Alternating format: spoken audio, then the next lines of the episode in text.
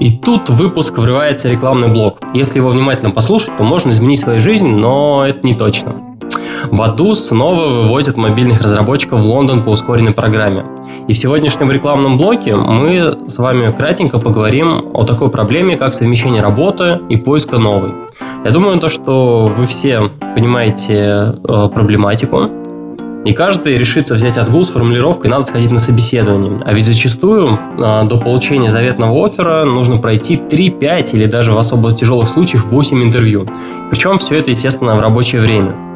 И люди начинают изворачиваться, придумать какие-то фантастические оправдания и прочее. Известны даже случаи, когда кандидаты проходят собеседование по скайпу, сидя в автомобиле на парковке.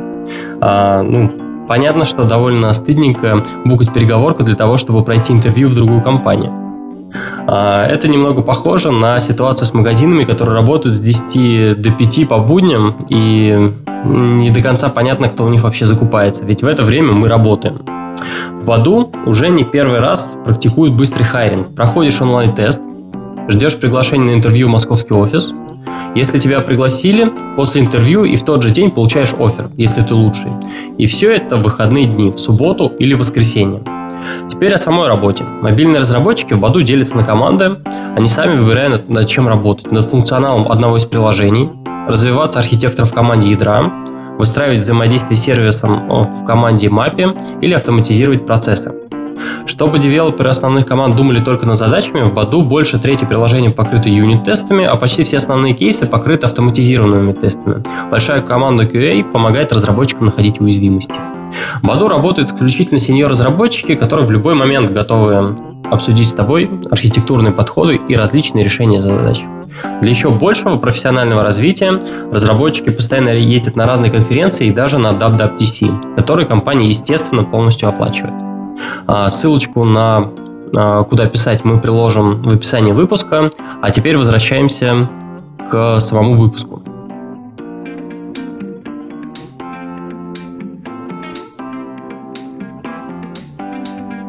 Всем привет! С вами 31 выпуск подкаста «Подлодка» и его ведущий Егор, это я, и Стас. Привет-привет. Стас, скажи что-нибудь. Вот. Мы недавно проводили опрос на, того, на то, кто из ведущих подкаста «Подлодка» является самым любимым для вас. Мы не будем говорить, кто занял какое место, но Глеба сегодня с нами нет. Вот. А, так, что у нас там дальше по плану? Приветствие я сказал. А, вот, очень важная новость, о которой вам точно стоит сообщить до того, как мы вообще перейдем непосредственно к выпуску. Мы сели и обновили наш Patreon. Вообще, что такое Patreon, если вы еще не знаете? Это такая очень крутая платформа для общения с э, с нашими слушателями, то есть с вами. Именно там мы можем шарить какой-то уникальный эксклюзивный контент, постить новости, проводить опросы по интересным именно для вас темам выпусков, по тому, каких гостей вы хотите позвать и послушать. Patreon дает нам э, возможность получить э, поддержку сообщества, э, понять, как нам улучшить подкаст, чтобы аудитории это нравилось, и постепенно выйти на самоокупаемость.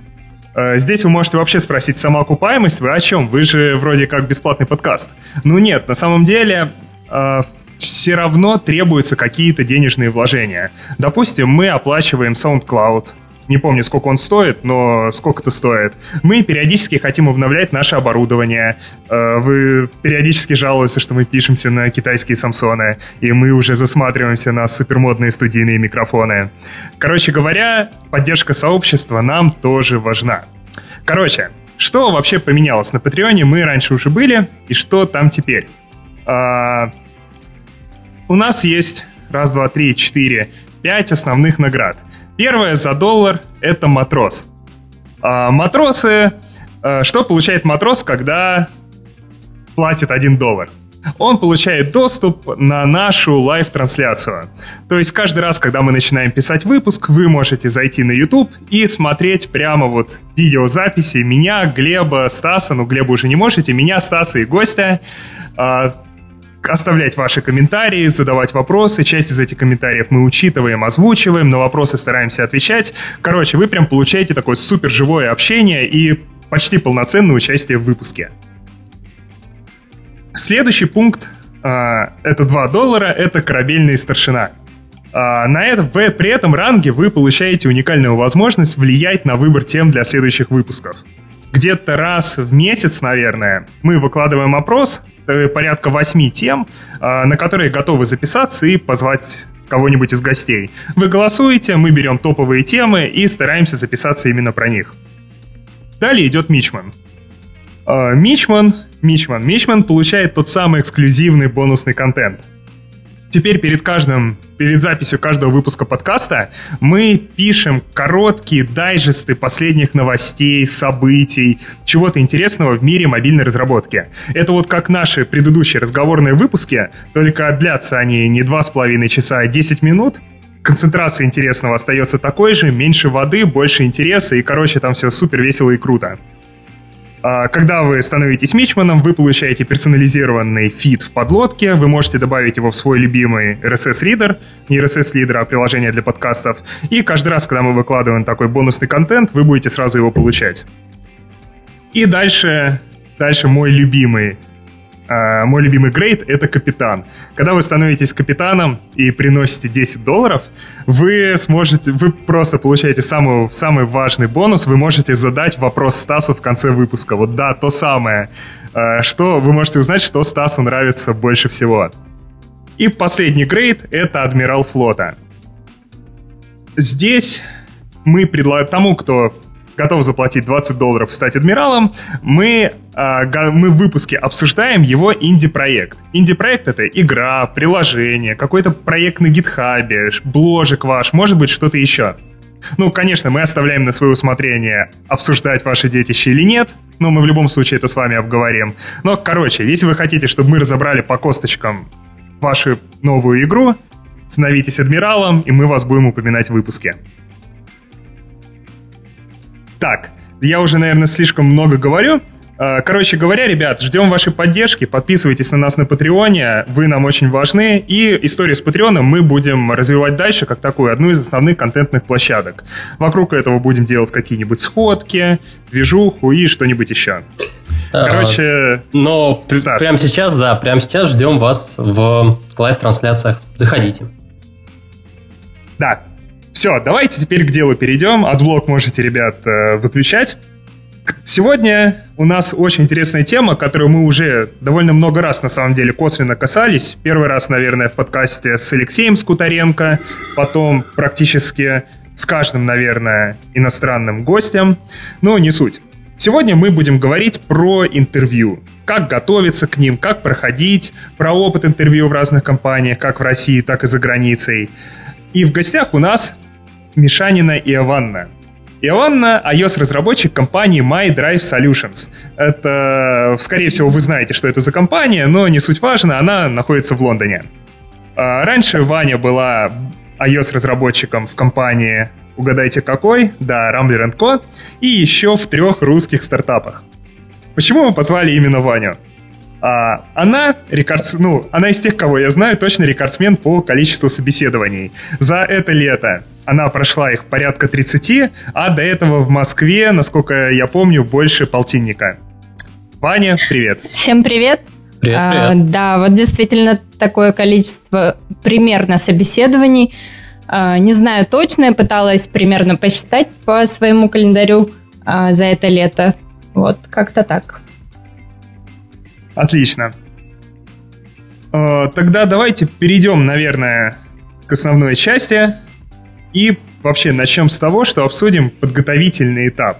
То есть перед тем, как попасть на какое-то собеседование в какую-то компанию, понятное дело, что там нужно подготовить свое резюме, выбрать вообще, куда ты хочешь пойти, найти эту вакансию, ответить HR, вот это все. Поэтому, Вань, давай разбираться. Как вообще готовить свое резюме? То есть как, какое оно должно быть для российской компании, какое должно быть для заграничной? Расскажи нам. А, ну, прежде всего, мы можем пользоваться разными сайтами, которые для этого созданы. То есть это Headhunter. Мы, даже если собеседуемся в России, должны посмотреть, что у нас LinkedIn.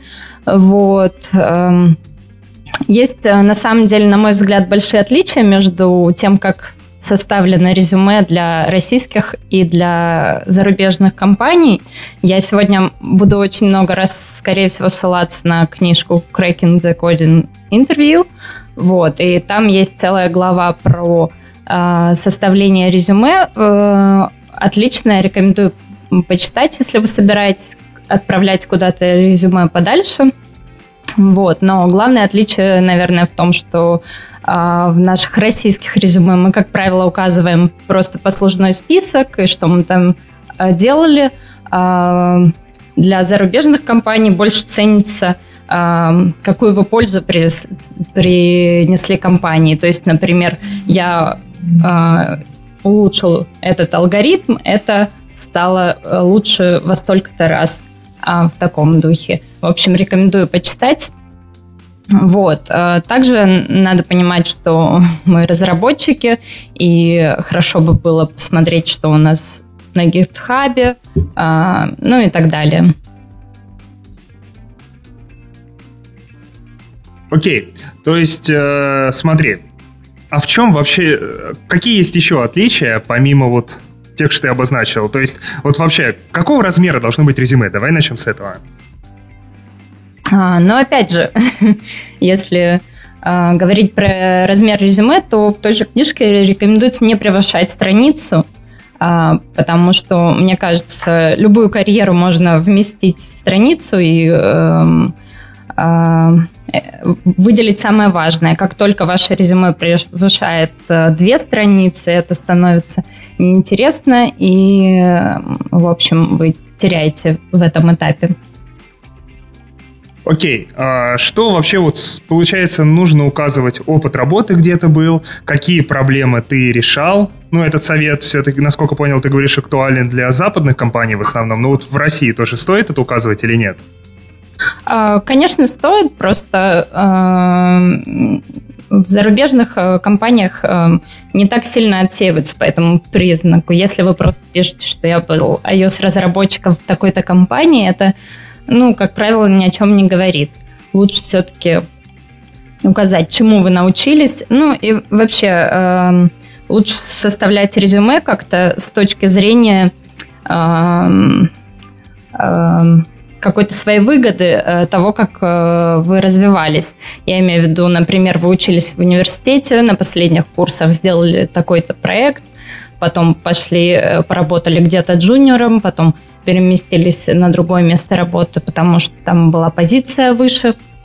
Где-то вы могли переместиться на другое место работы, потому что там было интереснее. В общем, как-то должна прослеживаться логика в этом всем, потому что, ну, это важно, когда э, вас рассматривают на должность. Смотри, а вот твоя резюмешка, она вообще по какому шаблону сделана? Это прям эксп- экспортнутая с HeadHunter или вот лучше использовать свои кастомные, красивые, там шаблоны на латахе сделанные? А, ну нет, я использовала, честно говоря, какой-то шаблон, ну, не на латехе. А, я знаю, что могут найтись особые любители верстки и так далее, которые это оценят. Вот. Если как бы вам тоже это все нравится, то почему бы и нет? На латке это прекрасно. Вот. Но в целом, мне кажется, для HR главное а, то, что оно должно быть э, не слишком большим, а то, что в нем должно быть понятно, что вы делали, какую пользу приносили, как вообще ваша карьера развивалась и к чему вы как бы идете и откуда. Вот. Угу. А стоит его как-то персонализировать для той компании, куда ты его отправляешь? Или имеет смысл стандартное? Может быть, какой-нибудь кавер-леттер писать или что-то типа того? Да, довольно часто требуются сопроводительные письма. Я э, последние, э, нет, не последние, э, три летних месяца провела э, за поиском работы в Лондоне. И, э, конечно, когда ты отправляешь э, резюме в одну компанию, э, ты как-то пытаешься его адаптировать к их требованиям.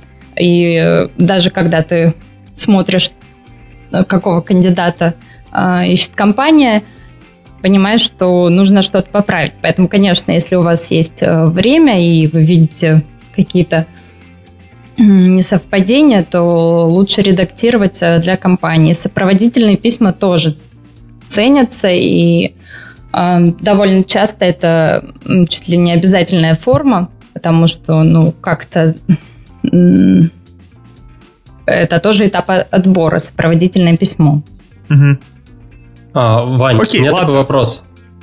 А, Вань, а что ты думаешь по поводу того, что... А, вот, кстати, любопытный вопрос. А, насколько чувствуется нехватка кадров хороших а, в западных компаниях? Просто а, кажется то, что для русских компаний это не настолько релевантно, и, в общем-то, а, у нас как-то так получается, то, что хороших специалистов э, тебе и сами напишут, сами там и чуть ли не резюме заполнят, сами э, собеседование пройдут и так далее. То есть, на самом деле, конкрет... ну, я не знаю, я не помню, когда видел вообще людей, которые пишут э, сопроводительные письма именно в русские компании. Как-то так. Что про это думаешь? А, ну, на самом деле, нехватка тут примерно такая же. Я, честно говоря, э, думаю, что если мы не говорим о каких-то топовых компаниях, которые более пристально еще на этапе HR отбирают, то в целом, э, мне кажется, в IT роль HR немножко упрощена, потому что, ну, как-то, если это суперскиллованный разработчик, а, и а нам вот показалось, что он не целеустремленный или он немного какой-то интровертный или необщительный или еще что-то, то ну, его, конечно же, не будут заворачивать. То есть э, я со своим опытом собеседований даже не помню каких-то проблем на уровне HR. Действительно, в основном не отсеивают. А, нам тут в комментариях к live у, да-да, тот самый live, на который можете подписаться и вы, пишут, что про страницу спорно, про резюме размером в страницу.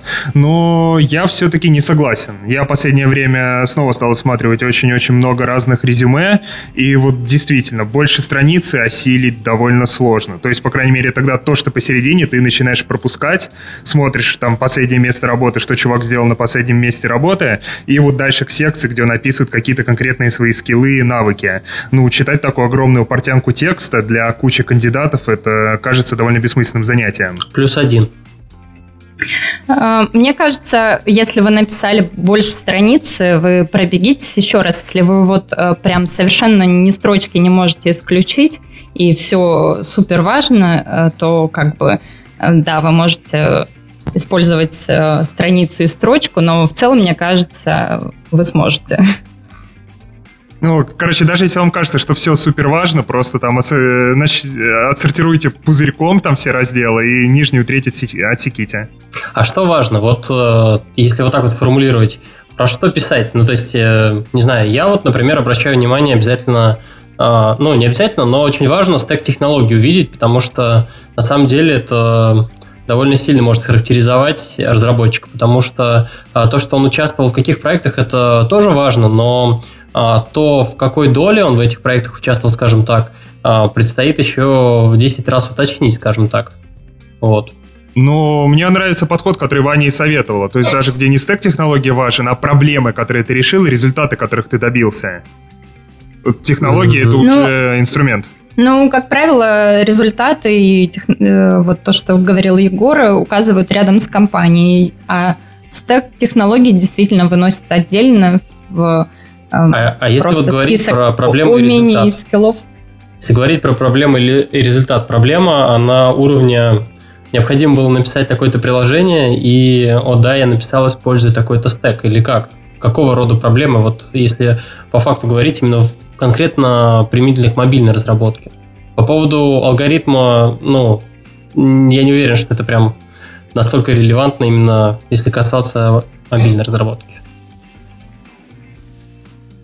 Ну, алгоритм, да, но если, допустим, был применен какой-то другой совершенно подход, скажем, мы поменяли архитектуру, или мы стали писать по ТДД, или, то есть, какие-то базовые вещи, это же тоже может влиять.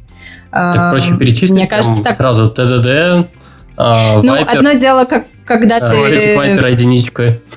Когда ты пишешь ТДД, а другое дело, когда ты пишешь, что ты э, пришел на проект, э, там не было ни одного теста, а потом было такое покрытие и повысился краш-фри, вот, например, до таких высот. Мне кажется, это разные вещи. Ну, я согласен, мне, наверное, было бы интересно прочитать, правда, ну, я в основном рассматриваю, конечно, а, отечественных разработчиков, и там такое довольно редко можно увидеть. А, чаще говорят вот про продукты, кто-то про стек пишет и так далее. Ну. ну, это интересно, потому что когда я начала переписывать так сказать, на зарубежный лад, и я уже не помнила, что там происходило три работы назад, и так сходу довольно трудно как бы сделать выжимку и сказать, э, что удалось хорошо прокачать на том месте. Вот, но если хорошо подумать, то можно это действительно вспомнить, добавить резюме и как-то использовать как свое преимущество и дальше на технических тоже. Потому что довольно часто задают вопросы, расскажите а, какой-нибудь а, технический челлендж, который а, с вами случался, а, например. Вот. И к таким вопросам из этого ряда тоже было бы неплохо подготовиться. Вот. И, ну, мне кажется, это довольно популярный вопрос в зарубежных компаниях. А если у вас не спросят это в российской компании, ну, вы можете просто об этом рассказать и будете немножко на голову выше других кандидатов. Вот. Вот, ну плюс по-хорошему резюме, оно дает такие неплохие зацепки для дальнейшего разговора во время собеседования. То есть, если там тебе самому хочется сакцентировать на чем-то внимание, ну, чувак, упомяни это в резюме так, чтобы об этом захотелось тебя дополнительно спросить и обсудить. И типа ты в выигрыше. А, я, кстати, вот по поводу резюме, наверное, вот я немножко э, так расскажу э, результат своего рефлексирования. Наверное, после того, как ты посмотрел резюме, ты разработчика относишь в одну из каких-то групп из серии там, ну, условно говоря, если простейший, самый простейший, то это новичок, там скилловый чувак, плюс там можно посмотреть, особенно у Android разработчиков бывает довольно такой интересный бэкграунд, и ты понимаешь, э, как это, категория такие вот э, темная лошадка, можно так сказать. Это вот как раз для Android разработчиков прям очень релевантно, когда э, человек занимался много, ну, во-первых, э, Java разработка, но не, прям напрямую Android он не касался. То есть вопросы возникают именно по SDK, насколько он может в это влиться. Или когда э, приложения такие достаточно странные, и они не очень сильно пересекаются с тем, чем занимается именно конкретная компания. То есть э, там, допустим, какие-нибудь э, приложения там для видеокамер или еще что-то, и а, возникает вопрос о том, насколько э, в конечном счете человек там умеет писать более-менее стандартные приложения. Вот, это такой вот а, Перечислять можно довольно много. Я вот прямо сейчас сходу не могу назвать прям все профили, но, наверное, вот у Егор, э, ты за собой такого не замечал, когда вот просматриваешь, соответственно, резюме и как-то раскладываешь по полочкам так или иначе. И что про это скажешь? Э, хороший вопрос. Э, у меня скорее система проще. Звать, не звать, звать, не звать, звать, не звать. А, нолик, единичка. А уже, ну, типа того, да. Белое или черное?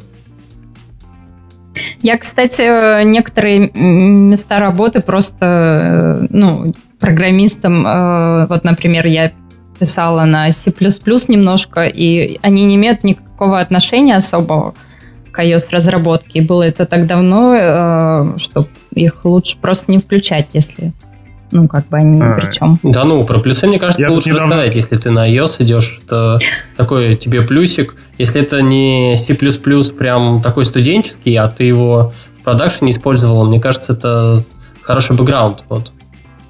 Ну, его можно добавить свои скиллы, мне кажется. Если угу. резюме от этого сильно не страдает, скажем, у тебя куда-то пропало там три года и непонятно чем ты занимался, то э, как бы в принципе оно не имеет отношения к iOS разработке, то не обязательно включать. И можно уместиться в страницу. Я тут, кстати, недавно узнал, что один наш общий знакомый, когда приходил на собеседование со мной, в резюме приписал себе плюс два года опыта.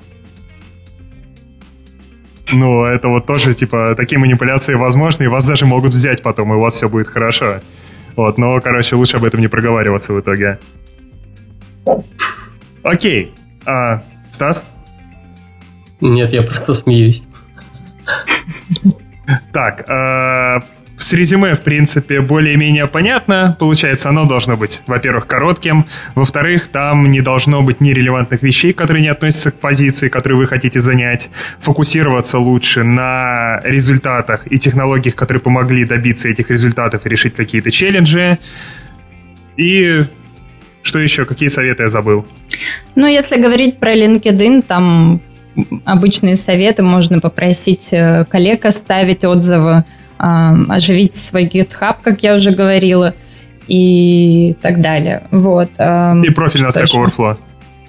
Да, а, интересно было бы вообще провести такой эксперимент, создать фейковый аккаунт в LinkedIn, а, вообще абсолютно не лайкать и посмотреть, слетятся ли на него а, HR, потому что достаточно ли просто указать там место работы и все. Я не уверен, что эти скиллы смотрят, а, пишут HR в LinkedIn, не знаю, постоянно и очень много, и как-то а, на самом деле еще HR обычно советуют на всякий случай проверить э, свои соцсети и погуглить, что вообще у вас там по фамилии имени выводится. Ну, на всякий случай, может, кого-то это... И, возможно, даже проверить да. Э, там...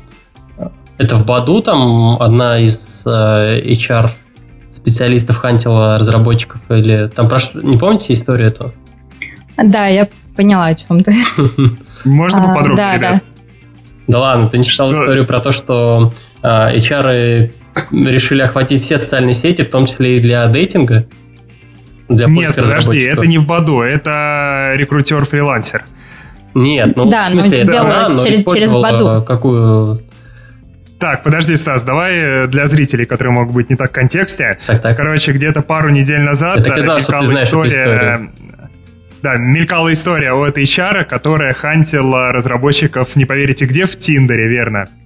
А, я не знаю, наверное, углубляться не хочу. Я считаю, что это непрофессионально и неправильно, но, наверное, это повод для холивара. Но не думаю, что сейчас подходящий момент. Вот снова позовем рекрутера в чатик и, короче, будем Выскажем все. Да, выскажем, выскажем. Окей, по резюме, в принципе, понятно. Э, следующий вопрос. Вот как вообще понять, а куда тебе надо оплавиться? То есть вакансий там каких-то много. Как понять, что вот в эту компанию стоит, в эту нет? Какие там есть тревожные огоньки, что сюда даже не стоит и пробовать идти? Вот, Вань, давай, ну, как ты набрала вот эти 30 компаний, в которые сходила? Ну, э, в Лондоне была немножко другая история, потому что э, я переехав сюда, я не знала, что тут вообще происходит, потому что в Москве как-то оказалось уже все примерно понятным. Вот. А тут, э, кроме Баду и Фейсбука, в общем-то, я даже не знала никаких компаний других, занимающихся iOS-разработкой. Вот, поэтому, э, ну, как-то приходилось массивно искать, ходить, понимать. Вот. Но да, я всегда отмечаю то, что собеседование это не всегда э, проверка вас. Вы тоже должны все-таки э, удостовериться в том, что эта компания вам подходит, вам потом эту компанию придется включить в свой список и как-то объяснять, как, что вообще произошло. Вот, поэтому э, хорошо подумайте, подходит ли вам эта компания, будет ли интересно там работать, сможете ли вы там работать. Вот. А, есть очень классный сайт Glassdoor, э, он в основном для иностранных тоже компаний. Вот. Там можно найти очень много отзывов и эм, посмотреть э, отзывов от работников, отзывов про интервью. А, также помогает готовиться. Вот. Ну и мне кажется, если вы состоите в куче чатов, где куча разработчиков, можно спросить, если уж вы совсем ничего не слышали о какой-то компании, э, действительно лучше сначала узнать, что и как, потом э, пытаться попасть туда. Ну, честно скажи, вообще ни разу в жизни Глаздором не пользовался. Там вообще русские компании есть какие-то или только заграничные? А, мне там пришлось оставить отзыв про Рамблер, потому что там э, у них такое хитрое условие, что чтобы дальше смотреть все это активно, нужно оставить какой-нибудь отзыв тоже. Вот. А так, сейчас Поэтому ты как, как, я пока поищу, что написала. вот, ну может его не заапрувили, я не знаю. вот. А, но вообще очень полезно, особенно, да, если вы собираетесь куда-то, куда-то смотреть подальше и не понимаете, что к чему, вот, то помогает очень сильно. Нет, ну вот э, за границей понятно, получается в России все-таки не особо, да, распространен?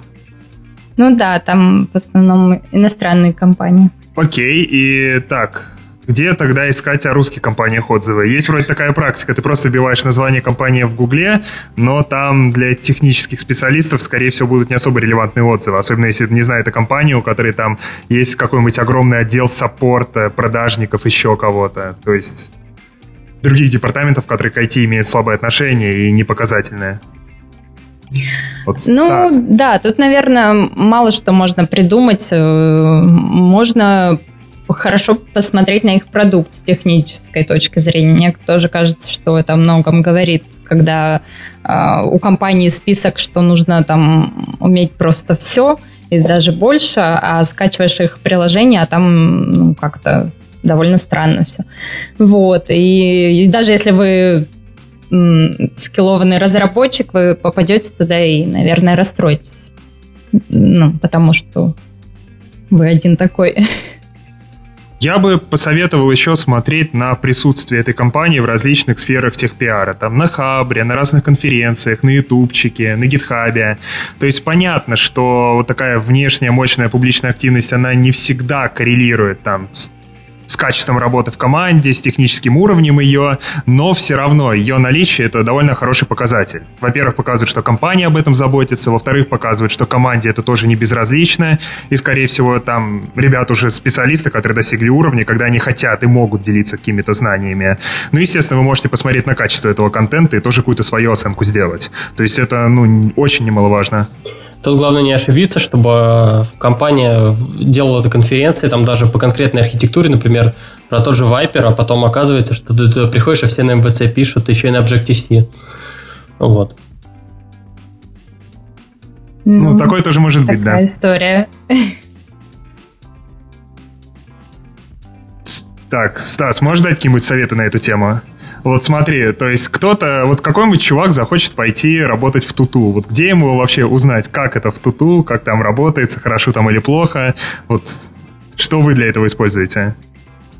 Ну, на самом деле, кажется, что ну, в чатике можно спросить по знакомым и так далее. Ну, то есть, э, э, конкретно если говорить про Москву, э, на самом деле довольно много информация есть вообще, в принципе, в таком достаточно открытом доступе. Вот. И Москва, на самом-то деле, в этом плане достаточно маленькая. То есть все друг друга знают, и э, довольно сложно, как это сказать, э, не найти э, там через третье колено знакомого какого-то, который вам расскажет про компанию, или который там работал, или у которого, опять же, там, может быть, уже четвертое колено там знакомый работает. В общем, информацию, если хотите, вы сможете найти. Особенно, если это компания маломальски э, крупная. Если говорить конкретно про Туту, ну, если вам интересно, можете у меня узнать. началось, началось. Да-да-да. Ты первый начал. Окей. Мы еще для этого в Авито используем... Мы создали специальный чатик в Телеграме, где постоянно сидит дежурный рекрутер анонимный и, короче, смело отвечает на все ваши вопросы о компании, о команде, о том, как у нас работать и все такое. А, ты мне торчишь от блока, потому что мой сломался. А, количество рекламы зашкалило. Кстати, у некоторых э, компаний есть такая штука, что можно немножко прийти и поработать два дня или неделю. Иногда это даже оплачиваемая история. Вот. Э, не, не знаю, как это делать с точки зрения вообще найма и какого-то НДА, не знаю. Ну а как, ты приходишь, Я... Э, подписываешь бумажку NDA о том, что ты ни о чем не расскажешь, что увидишь и так далее, и все. И ну проводишь ну, да, такой это... день полноценный, почему нет? Другое дело, что в компаниях обычно как бы с этим никто не имел дела и, ну не знаю, вот вы бы смогли такое организовать, например? Ну, я бы смог. Ну вот, супер. Э, я вспомнил, была история, это, по-моему, Альфа Лаб на одном из метапов проводили викторину. За второе и третье место тебе давали там какие-то нормальные призы, кружки, толстовки и все такое. А, короче, главный победитель выигрывал шанс, точнее не выиграл шанс, выиграл приглашение один день поработать в их команде. И это было эпично. И, по-моему, чувак, который пошел, если я не ошибаюсь, они его реально в итоге потом наняли. Но, возможно, я что-то путаю. Довольно-таки коварно. То есть, короче, да. Ладно. А, с подготовительным этапом мы, в принципе, разобрались. Подождите, Что делать я внезапно- Понятно. А, Егор, извини, Давай, что я тебя перебью. Я внезапно вспомнил. а, В свое время а, ко мне пришла HR и показала довольно такой очень, с одной стороны, интересный, с другой стороны, спорный сервис, в котором фактически это в некотором смысле Telegram-бот, при помощи которого ты можешь взять и сделать такой пресскрин. То есть ты берешь, забиваешь там ответы, берешь там, условно говоря, указываешь, ну, начать можно с самых простейших ответов из серии а, как работу ты ищешь там типа удаленно, в офисе, еще где-то. И там, соответственно, баллы за них и так далее. И тебе в итоге по результатам вот такого прескрина и опроса тебе могут сказать о том, что все нормально, чувак, ты, ну, ты как бы у нас работа в офисе, ты все-таки нам подходишь, потому что ты хочешь в офис. Потому что на самом деле действительно довольно много времени уходит на то, чтобы, а, не знаю, соискатели частенько сами не знают там или куда хотят, или об этом говорят уже, не знаю, по факту, когда при- приходят на собеседование, внезапно оказывается о том, что они а, думали, что там типа это удаленно будет или еще что-то. Ну, в общем, чтобы решить вот эти вот все предварительные вопросы, а, есть такой вот вариант с а, ботом. Вот. Но там, наверное, можно засунуть какие-то технические вопросы, но понятно, что качество этих ответов будет так себе, потому что, ну, фактически там чекбоксы. Вот. И как бы никто не гарантирует, что сам соискатель будет их накликивать, поэтому а, я бы к этому достаточно серьезно не относился, но вот а, как такой подготовительный этап действительно можно. Но опять же, а, это, на мой взгляд, будет плохо работать в случае с а, кем-то выше джунов, потому что а, разработчиков мало, всем они нужны, хороших разработчиков еще меньше, и а, ну, разработчики просто не будут а, заниматься вот накликиванием и общением с каким-то ботом, там, когда их а, самих там заваливают в социальных сетях и так далее. А, но для того, чтобы сделать какой-то э, прескрин большого количества джунов, по-моему, это такая отличная идея, ты можешь там отобрать и, может быть, интересным таким вот кейсом. А, Мы, скажу сразу, мы не, не пробовали так делать.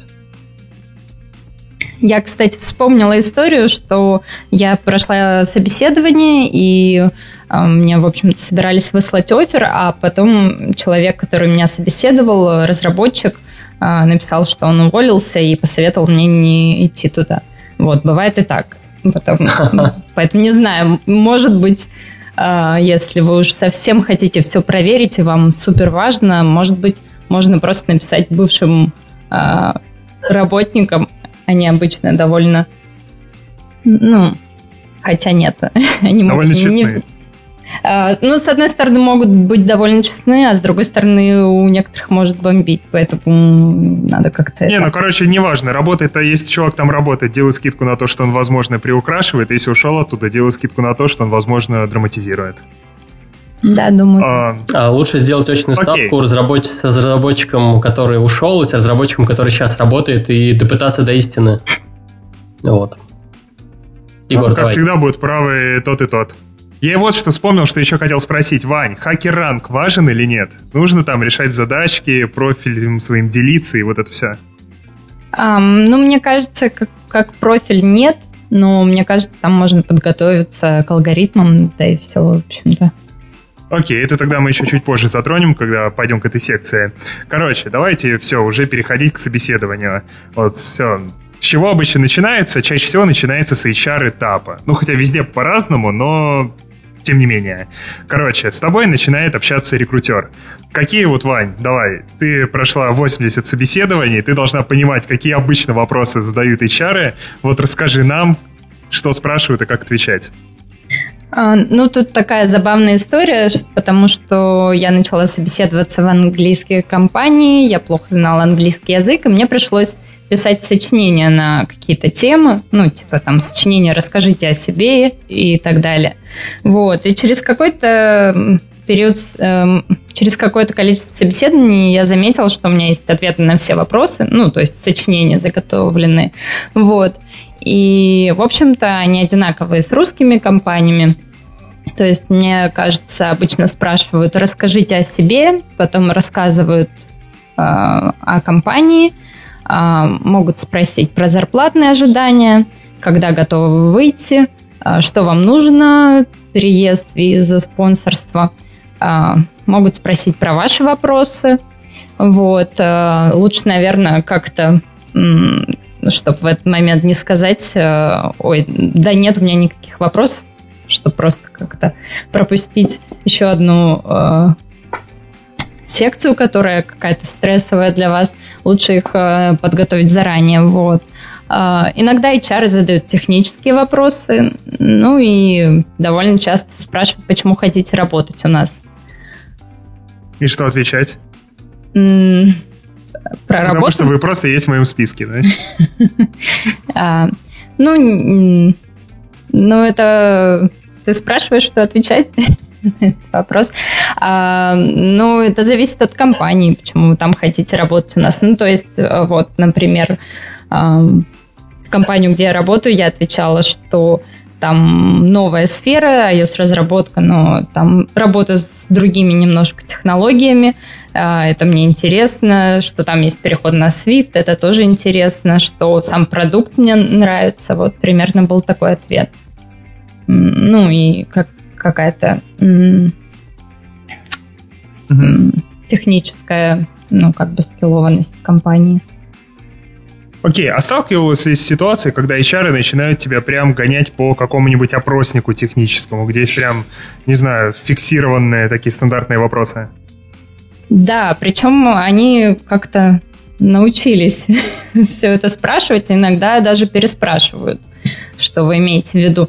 Но в целом э, я, наверное, скажу так, что в России не помню такого, вот, но Тут бывает, что спрашивают, и э, в основном они хотят услышать какое-то ключевое слово, вот, э, ну, либо предлагают пройти какой-то тест. Поэтому главное как бы не теряться и продолжать говорить ключевые слова, вот, и э, скорее всего, ну, то есть тут есть возможность прокатить. Вот, но обычно они не очень сложные.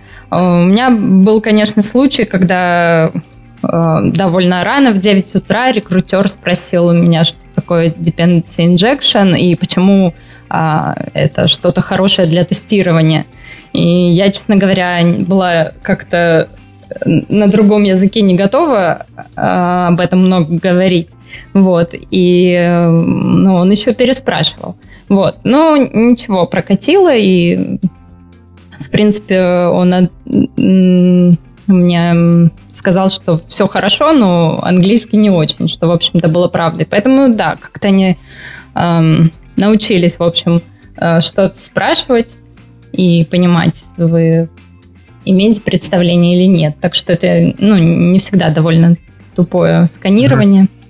Я помню, еще была как раз, опять же, про туту интересная история, что, Стас, вы там, у вас HR баловались э, задачками на сообразительность какое-то время. Mm, да. Ну, а вообще, и как эффект? То есть что за задачки-то были, можешь рассказать? Потому что тоже такая довольно интересная тема и иногда встречается. Я вот, к примеру, хейтер такого подхода и готов сейчас поспорить. А что ты конкретно хочешь узнать? Зачем они нужны? Ну или Не, вообще, они или вообще... работают? Ну смотри, вообще, во-первых, что за задачки? Во-вторых, зачем нужны? В-третьих, рабо- сработало или нет? Ну, это задачки на сообразительность. С момента, как я пришел, ну, не знаю, мне на самом деле довольно сложно а, сказать, насколько они коррелируют, вот. А, но а, тут, тут скажу так, что внезапно вспомнилось э, выступление одного а, Java-разработчика. А, он рассказывал о том, что, ну, про неадекватное Java интервью, вот. И то, что некоторые вопросы задаются для того, чтобы посмотреть то, как ты мыслишь и а, как ведешь себя в нестандартных ситуациях. На самом деле, вот конкретно вот эта часть а, HR довольно сильно помогает. То есть они смотрят, как а люди реагируют и быстро могут сориентироваться и решить а, какую-то задачу. Угу. А, Я... Еще, еще, извини, Вань, еще прекрасный вариант э, вырубить человека, э, засунуть его в какую-нибудь комнату, оставить записку, что ключ от, от замка лежит в его желудке и проверить, как он будет действовать в такой непонятной, незнакомой ситуации. Зачем ты ну, рассказываешь, пилу, короче. Зачем ты рассказываешь про то, как вы проводите? А, к вам же теперь больше никто не придет. А, не знаю, это на самом деле достаточно, на мой взгляд, спорная история. И, ну, а, подобное было в Гугле. А в Гугле там было, скажем так, в этом плане еще более, скажем так, странные вопросы, там про почему люки круглые и так далее. У нас все-таки вопросов больше в этом плане про сообразительность. И а, я, ну, у нас вообще собеседование состоит из трех частей, и к третьему, к третьей части вот э, мы, ну, HR довольно много рассказывают о кандидате, о его там устремлениях, как он ведет в разных ситуациях и так далее. Составляет такой в некотором смысле психологический профиль э, соискателя. Это достаточно полезно, потому что мы на самом деле на эту тему заморачиваемся. Мы, ну, согласись, что будет лучше, если э, соискатель будет лучше подходить команде, чем, ну, то, что соискатель будет больше похож по интересу, по духам, по тому, ну, вообще, по тому, как он себя ведет, кто он такой а, с остальной командой. Вот. И там, ну, на конечно, самом деле, согласен. даже при, при этом, при поиске человека в разные команды, немножко по-разному, немножко на разные вещи даже внимание обращаем. Это, мне кажется... Да, полностью, Смотри, полностью с тобой согласен. Единственное, я не понимаю, как этому помогает, как задачки на логику помогают это выяснить, но не суть. У нас тоже HR такую, по сути, а, оценивают психологический портрет кандидата и соответствие его ценностям компании. Ну, у нас там есть фиксированный набор ценностей, типа а, результат начинается с тебя, упрощай, принимай решения на основе данных ну, понятно. и прочее. И прочее и такие вот лозунги, там типа а дедушка Ленин, да? Ну, не совсем. Там, на самом деле, под этими ценностями более глубокая история. Я ее как-нибудь другой раз расскажу. И они прям действительно работают. И видно, когда человек подходит или не подходит. И очень часто вот э, ну, смотри, стандартный пример. А, в одной небезызвестной компании мы с тобой очень любили продуктов, которые любили принимать решения типа, «А давайте сделаем таб-бар вверху приложения, потому что я так вижу, короче, это отличный вариант, и мне плевать, что покажут какие-нибудь эксперименты. Вот такой человек, он не очень подходит к ценности, принимая решения на основе данных, допустим. А как ты это, об этом узнаешь на собеседовании? А, кейсы. То есть прям какие-то конкретные кейсы, вот у вас есть такая-то ситуация, как вы себя поведете. И у HR есть э, какой-то набор вот таких кейсов, которые помогают вот паттерны поведения человека оценить. Подожди, и эти же кейсы вы используете в том числе и для, ну, для поиска разработчиков? Они, ну, они будут более адаптированы, но они просто для каждой функции, по сути, адаптируются немного. То есть для разработчика будет что-то более приближено к ним. Интересный такой кейс. То есть а, получается то, что вы заранее составляете список а, требований кандидатов, что вы бы вы хотели, там, допустим, условно говоря, а, такую вот некоторую шкалу расставляете для каждого, там, условно говоря, для разработчика одно, для продукта там по-другому вот эти вот фишечки стоят, и после этого Но... придумываете кейсы, вопросы, чтобы проверить, что человек этому соответствует. Но смотри, а, когда мы говорим именно про ценности компании, здесь нет такого, что одного есть, у другого нет. Здесь каждый в компании, короче, обязан этому соответствовать. Вот прям сто процентов. Но есть конкретные именно такие софт-скиллы, прям, ну, именно uh-huh. компетенции, типа там, насколько человек коммуникабельный, насколько умеет решать проблемы, что-то еще. Вот это уже различается для разных грейдов, для разных должностей. Uh-huh. И вот туда, да, тоже уже какие-то разные кейсы придумываются. Ну да. У нас, кстати, тоже нечто подобное, и а, ты, конечно, скептически отнесся вот к э, вот этим вот задачкам. Ну, частично эти задачки, ну, некоторые области этого покрывают. Вот. Так что, ну, не знаю. А, возможно, есть способ эффективнее получить э, фидбэк, например, при помощи кейсов, но вот это вот, мне кажется, тоже работает, по крайней мере, сейчас. А, Я, кстати, кажется. вспомнила, мне кажется, самое время э, было это вспомнить, то, что Google пытал, пытался провести Пытал. исследование на то, как... Я не знаю, какого он рода уже. вот, извините. А, пытался, провести, про, пытался провести исследование, а, как собеседование, как человек себя вел на собеседованиях, влияет на то, как он потом работает. И, в общем, никакой тенденции они не обнаружили. Несмотря на то, что Google пытается, мы сейчас, мне кажется, более с точки зрения кандидата думаем. Э, Все как бы собеседование это такая, ну, некоторая игра, и если ты хочешь работать в компании, то тебе придется отвечать как бы и на люки, и на что угодно, и на непонятные логические задачки. Ну, потому что вот попытались э, придумать схему, которая выявит твои качества. Не факт, что она выявит, но просто придется смириться с этим, если ты хочешь там работать. Вот такие дела. Я вот помню, меня, по-моему, просили подсчитать количество фонарей в Москве, мне кажется.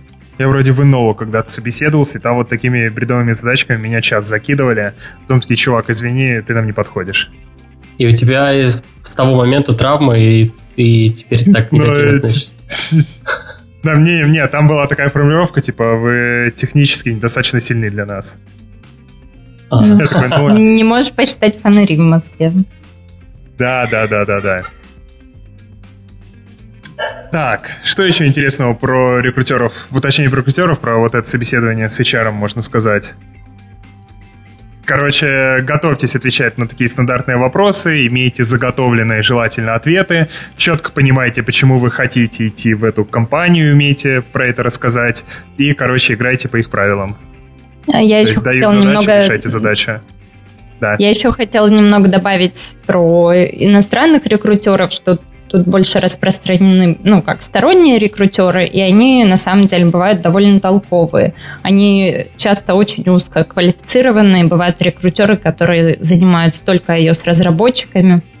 Они могут рассказать весь стек технологий, которые используются в компании и который не написан у них э, нигде там вакансии. Вот. А, бывают очень хитрые э, сторонние HR, которые могут тебе перед собеседованием рассказать все, что будут спрашивать. После собеседования могут спросить тебя все, что спрашивали. Вот, и так далее.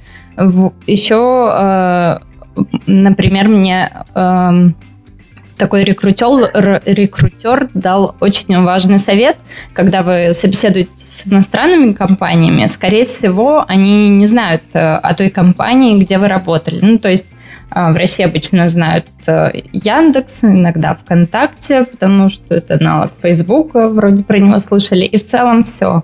Вот. Это был действительно хороший совет, потому что я привыкла, что про эти, эти компании знают и особо не рассказывала про них. Но э, тут не так. Тут нужно уделить внимание, объяснить, что это за компания и побольше. Вот. Э, ну, это действительно имеет э, цену какую-то. Да, клевый совет, спасибо. Я тоже, когда собес... ну, вообще, когда я собеседовался за границу, я долго не мог понять, как Рамблер правильно по-английски произнести, жутко терялся. Рамблер, Рэмблер.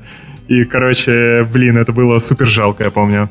Ну вот да, я как раз объясняла, что это большой медиахолдинг, что у него есть такие большие да, проекты. Да. И ну, сразу как-то начало немножко по-другому происходить, чем когда я просто говорила название. Так. С Авито гораздо проще. Я говорю, что это Russian Craigslist. И такие, а, все, понятно, понятно, понятно. Ты уже собрался куда-то приходить? А, нет, это я, допустим, на... Не, это я когда на WWDC был и где-то еще, когда представляешь, типа, откуда ты, ты им объясняешь. А. Ну, ну допустим, мы тебе поверили. Не, у меня же был опыт собеседования за границу где-то, по-моему, года два, наверное, назад. Я что-то в какой-то момент, не знаю, мне ударило в голову, что нужно себя попробовать. В итоге получил офер в Золанде, если я не ошибаюсь, и, короче, не поехал и успокоился. Окей. Угу. А, так, Ладно, давайте теперь к самому вкусному пойдем, к техническому собесу. Вот вообще то, на самом деле, ради чего мы здесь собрались. А, Вообще технический собес такая довольно растяжимая тема. Где-то это может быть один такой там часовой, двух, трехчасовой этап. Где-то он бьется на маленькие секции, куда приходит по одному собеседующему. Короче, в разных компаниях по-разному. Давайте вот обсудим, какие паттерны такого структурного устройства есть. Ваня, вот с чем ты сталкивалась? Ну, мне кажется, довольно типичная схема, когда есть короткое какое-то техническое собеседование, допустим, оно может быть по скайпу и так далее. Вот, и есть э, более глубокое собеседование, оно длится обычно, мне кажется, 2-4 часа. Вот. бывает э, одно техническое собеседование, тоже, мне кажется, распространено такое. Вот. А... Что еще может быть? Вопрос сразу. Сколько длилось твое самое долгое? А, ну, наверное... Ну, э, технические собеседования же тоже дробятся. То есть те, которые идут э, в несколько секций, там обычно алгоритмы, обычно архитектурная секция, платформа и еще какая-нибудь менеджерская. Поэтому, ну, 4 часа, наверное. 4. Ну, нормально. У меня, наверное... Не, не, не знаю, меня, по-моему, дольше всего в Рамблер как раз собеседовали. Техническая именно часть была. Там Илья, который у нас был в гостях в третьем, по-моему, выпуске, меня часа три с лишним, наверное, гонял. Ну, на самом Что деле, больше бывает? четырех, мне кажется, даже и не бывает как-то. Не, вроде же в Яндексе бывает, что там и пять часов тебя подряд могут поддержать, и все такое. По крайней мере, истории ходят. Кто знает. Окей. А, о чем вообще обычно говорят у мобильщиков на собеседованиях? Чаще всего это какие-то, ну, обычно так делят. Архитектурные вопросы, потом платформенные, всякие фреймворки и прочие релевантные для разработчика вещи. И часто там секция по алгоритмам, допустим. То есть, не знаю, есть какая-нибудь еще экзотика, которую я здесь не упомянул? А, я, я брошу экзотику. Она, ну, ты ее не назвал, но это, короче, не экзотика. А, мы, например, на своих собеседованиях любим поговорить про код. То есть а, или человек делает тестовое задание, или, соответственно, он показывает ее на гитхабе, потому что на самом деле вот эта вот часть, ее можно в том числе с нее аккуратно и красиво начать архитектурную, потому что э, и человеку легче рассказывать про свой код. Э, там есть э, такой как это простор для маневра. Ты можешь в спокойном режиме пообщаться с человеком, он расскажет, почему он принял те или иные решения и так далее. Тут самое главное э, не быть предвзятым изначально, потому что э, некоторые разработчики они понимают, что ну если они делают тестовое задание, да, возможно, они его потом смогут еще где-то использовать, но факт в том, что за него обычно как-то, ну, нет смысла на него там тратить, например, три дня. Они его накидали там за 4 часа, и там какие-то моменты могут быть опущены. Вот. То есть в боевом коде он напишет, естественно, по-другому. А, так что вот мне вот эта секция, на самом деле, для меня она самая любимая, и а, там часто люди достаточно так вот раскрываются, и а, вот этот кусок, Я... на мой взгляд, имеет довольно большой вес, по крайней мере, для меня. Я очень согласна. У меня было отличное собеседование в компанию, которая обычно проводит именно в формате э, тестовое задание, потом долгое техническое собеседование из кучи секций. Но вместо этого они посмотрели на мой GitHub, взяли оттуда один проект и сказали, что мы будем его обсуждать. И, в общем, мы 4 часа его по-всякому обсуждали. И почему такие решения были приняты, и пробовали там переписать как-то, ну, прямо на собеседовании, и какие-то вещи про язык. Ну, и это было действительно прям круто, и я не потратила никакого времени на тестовое задание. Вот. Очень понравилось, да. Да, про, про переписать вообще интересно. Ну да, а сколько тем более, когда суммарно? ну, какие-то, какие-то решения, и ты там угу. Э, начинаешь использовать какие-то другие конструкции, и как тогда мы тут поменяем, тут поменяем, тут поменяем. И понимаю ли я, о чем они говорят, тут как бы совместная работа. Но это не просто, потому что обычно, когда ты пишешь код, а на это смотрят на проекторе э, куча человек, обычно ты очень тупишь, вот, но в целом очень хороший подход. Угу. Uh, у нас еще бывают иногда нестандартные секции, зависит от того, короче, в какую команду человек пойдет. Если он куда-то ко мне в такую платформенную архитектурную команду, то может у него спокойно быть целая секция про инфраструктурные вещи, про тестирование, про виды тестирования, про способы автоматизации, про какие-то знания дополнительных скриптовых языков. То есть мы, короче, в зависимости от команды, в которой человек идет, мы вот такие можем наслаивать дополнительные этапы собеса, если нужны какие-то отдельные релевантные знания. То есть вот еще так прям командно-специфичная. Вань? могу набросить немного подробностей тоже про зарубежные собеседования. Давай. Вот. А, во-первых, а, в Англии есть такая проблема, тут э, все постоянно звонят по телефону. И, э, например, любят проводить первое техническое собеседование по обычному сотовому телефону. Это, ну, довольно раздражает человека, который говорит на неродном языке и не очень хорошо. Вот. Но, тем не менее, у меня было, например, часовое собеседование по телефону, техническое, и там уже все шло к тому, что э, можно было надиктовывать код, вот, но, собственно, я в этой компании и работаю, поэтому все прошло хорошо.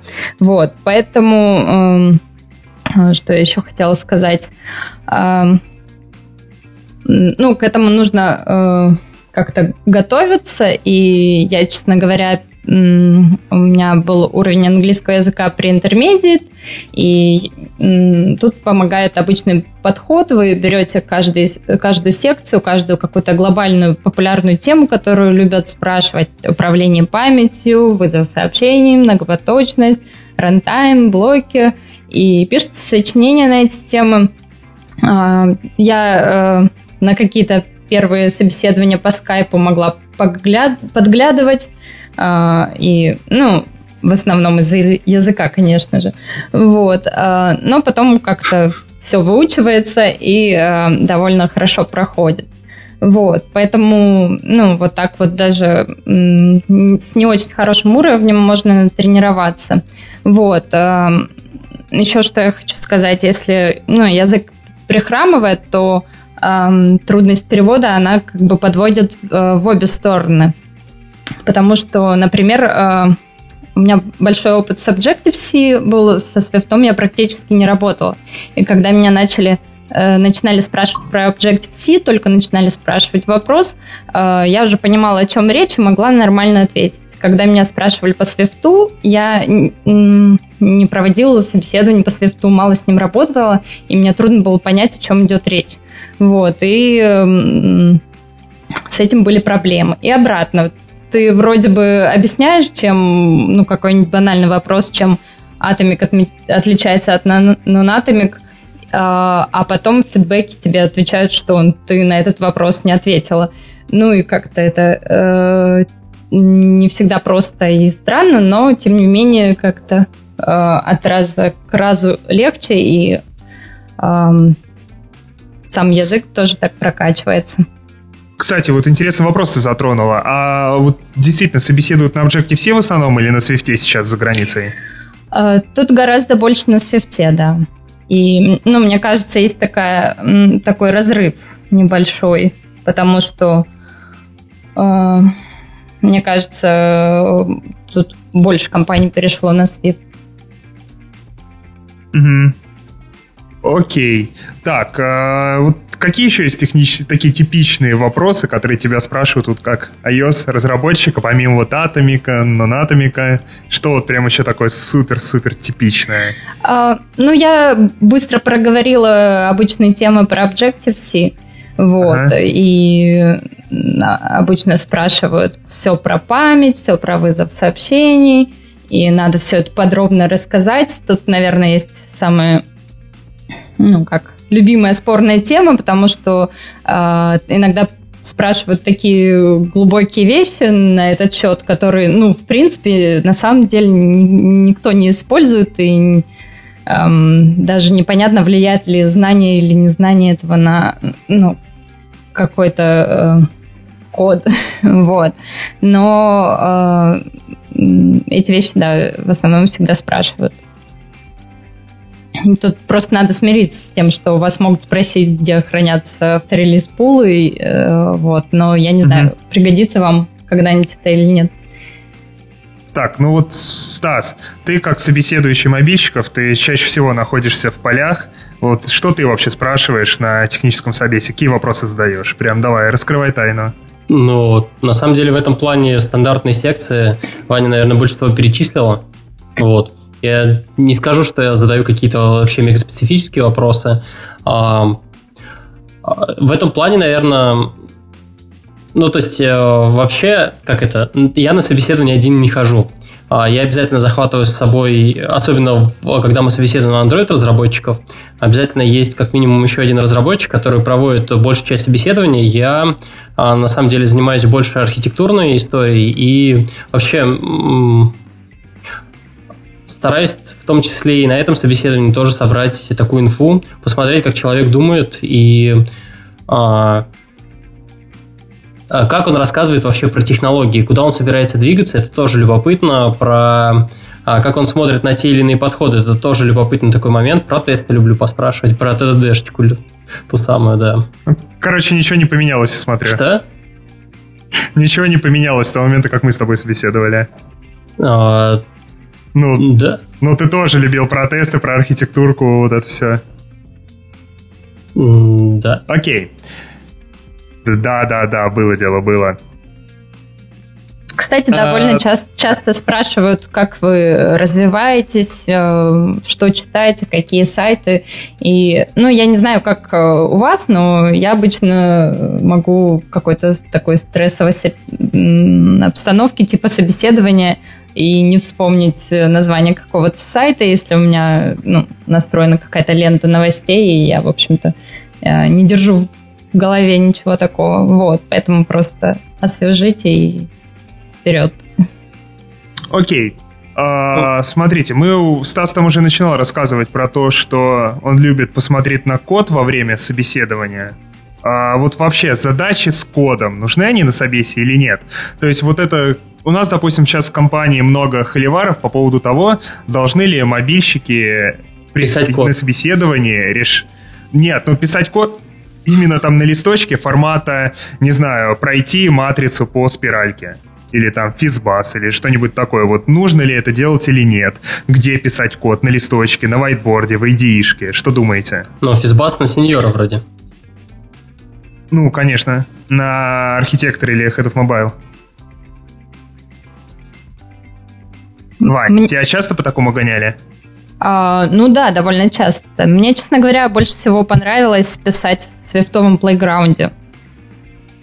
А, вот, мне кажется, что от белой доски, ну, я немножко не понимаю, в чем, в чем смысл помнить, как, как все называется, или раздражаться с того, что нельзя перенести курсор и что-то подвинуть. Ну, это какое-то такое. Вот. Но если компания предлагает собеседование, где надо писать на доске, то как бы у вас, опять же, нет выбора, вы играете по правилам компании, и тренироваться, конечно, надо на листочке или на доске, если у вас есть доска для этого. Эм, э, что тут можно сказать? Не пишите алгоритмы на Objective-C, потому что если, например, попадается какая-нибудь задача со строчками, но это как-то совсем грустно, вы будете целый час писать всякие NSMake range или range make, вот я уже даже не помню, всякие сабстринги и прочая чушь. Это очень странно. Вот. Эм, что еще? А, у меня, кстати, на эту тему есть, э, ну, довольно крепкое мнение. Эм, мне кажется, что эм, алгоритмическая секция помогает увидеть, как человек пишет код что да, он, вот, э, честно говоря, иногда встречается такой тип разработчиков, которые могут сколько угодно говорить про высокие материи, типа архитектуры, тестирования, все, как что делать. Как только человек начинает писать код, начинается какой-то кошмар. Я не могу сказать, что мне нравится, там, как я пишу, и я над кем-то другим смеюсь. Вот, но это действительно хорошая часть собеседования. И в этом смысле э, круто, когда э, задача не имеют каких-то красивых известных э, решений. Вот, скажем, задача про Ханойские башни – это плохая алгоритмическая задача. Ты э, либо вспоминаешь э, решение, либо не вспоминаешь, может даже его придумать на ходу, но там особо не накосячь. Вот, там быстренько и все. А если там какая-то нудная задача, если надо что-то, что-то, и кучу проверок, кучу условий, то тут действительно можно посмотреть и как человек думает, и как пишет, и ну да, мне кажется, это важно. Вань, а такой вопрос. А вот эта вот секция, она не закроется репозиторием или тестовым заданием, о котором, которое мы попросим заранее написать и так далее. То есть кажется, что а, то, как человек напишет алгоритм, это действительно интересно, но а, здесь будет наложен фактор как раз того самого стресса, а в случае, если мы поговорим с ним про код, который он дома написал, а, это будет пройдет в таком более спокойном режиме, человек будет меньше волноваться, и он по-настоящему расскажет, как бы все, ну, почему там, не знаю, почему тесты не написал, почему там, может быть, DI-контейнер э, не использовал, вот это все, почему, я не знаю, там интерфейс не закрыл, почему, допустим, там, не знаю, а, про все, в общем, расскажет, и можно будет понять его мотивацию, и в этом плане и уровень тоже. Но мне кажется, что человек, который может э, написать э, алгоритм какой-нибудь хорошо, он, э, эм, он справится с этим, ну, как бы тестовым заданием. Ну, то есть э, я обычно тестовое задание могу переписать и переписать и переписать, и поправить, и поправить. Вот. А с, с алгоритмами такое не прокатывает. Но, в принципе, как бы тестовое задание тоже хорошо. А, вот, а меня вообще вот во всей этой истории там с а, такими задачами, а, вот с попыткой написать какой-то алгоритм прямо во время собеседования всегда стоит вопрос, а насколько вообще показательны вот эти результаты применимо к вот реальной работе человека. Как правильно сказал Стас, это состояние стресса. Ты там допускаешь какие-то ошибки, ты можешь не думать о каких-то оптимизациях, о чем-то еще. Вот насколько можно интерпретировать то, как человек решал вот эту задачу на собесе, с тем, как он будет вести себя, да блин, даже в стрессовой такой же ситуации, но уже там на работе, вне интервью. То есть можно ли это, что думаете, ребят, можно ли это вообще учитывать? Нет. Я вот сомневаюсь, да. Поэтому у меня тут много-много ну, споров. Если много об этом думать, то, мне кажется, можно и собеседование проводить ну, в какой-то письменной форме, я имею в виду технической, потому что человек тоже волнуется, и в каком-то смысле все, ну, все люди в равных э, условиях. Вот, и э, волнуется Тут надо сказать, что в этом тоже части. А, на самом деле искусство собеседующего в том, чтобы Короче, если собеседование идет не гладко, а, тут, наверное, надо соискателю понять, что в этом, наверное, основной косяк все-таки собеседующего. То есть, если получается какие-то неловкие паузы или какая-то напряженная обстановка, это на самом деле в этом плане плохо подготовился как раз а, собеседующий, и это на их стороне ответственность на тему того, чтобы общение шло в, в таком большем виде разговора, а не просто как будто злой профессор пришел и, короче, у студента выспрашивает, а ты такой сидишь, дрожишь и, блин, вот сейчас вот только бы про это еще не спросили. Вот. Да, я абсолютно согласна. И вот в этой книжке the Coding интервью есть целая глава про это, потому что не все, в принципе, разработчики очень хорошие, могут себя ну, хорошо подать, не только на алгоритмах. Ну, и задача интервьюера, конечно, разглядеть в нем что-то. Вот. И, кстати, в этой книжке, на мой взгляд, э, мне они не платят, кстати, э, есть э, лучшая подборка задач алгоритмических. Их довольно мало на разные темы. Они даются с тремя уровнями подсказок. То есть, если ты тупишь, можешь посмотреть первую подсказку, вторую, третью и так далее. Вот. Э, и очень много хороших всяких заметок, что если поиск в глубину, то нужно использовать, скажем, очередь, если в, шир... Э, в ширину, э, то нужно использовать что-то другое, рекурсию, вот, и очень много практических советов. Рекомендую, да. А, Вань, а у меня вот по поводу алгоритмов я внезапно почему-то задумался о том, что а, с, одной стороны, сами по себе собеседования – это вообще отдельные дисциплины, в которые надо разработчику прокачиваться. Таких дисциплин, а, помимо непосредственно написания кода, довольно много. Я не знаю, там публичные выступления на техническую тему, еще что-то. Так, ну, а, моментов таких много. Вопрос про а, вот эти сами алгоритмы, не являются ли сами написание вот этих алгоритмов отдельной какой-то дисциплины, в которой а, как-то может так получиться, что ты будешь качаться именно ради того, чтобы выступить на соревновании, то есть на собеседовании. Насколько тебе вот эти вот знания, которые ты, и вот навыки, которые ты приобрела, проходя вот эти вот задания а, по ходу книжки, пригодились в реальной работе? Ну, э, мне кажется, что они дают э, ну, какое-то другое понятие, скажем, даже языка, который, который ты используешь. А, вот, ты можешь открыть для себя довольно много нового, но в целом я считаю, в принципе, собеседование довольно отдельной историей, которая с самой работой не очень-то связана. Вот, тут как бы мы либо говорим о том, как проходить существующие собеседования, либо, если с другой стороны обсуждать, то да, как сделать собеседования такими, чтобы они хоть эм, ну, как-то соотносились с работой. Но это разные вопросы, на мой взгляд. А, я, кстати, вспомнил, что вот мне больше нравится не писать код на листочке во время собеса, а наоборот, давать кандидату уже какой-то напечатанный листинг кода, к примеру, там какой-нибудь жирный view-контроллер, в котором там куча каких-то ошибок, проблем, все там, не знаю, ни по солиду, ни по кису, ни по там другим аббревиатуркам, ты... и говорить, чувак, вот, короче, смотри на этот код, и что бы ты тут исправил? А самый любимый мой ответ такой, да, блин, все нормально, я обычно так Подожди, Егор, ты все еще ходишь вот с тем куском Objective-C массивного view-контроллера.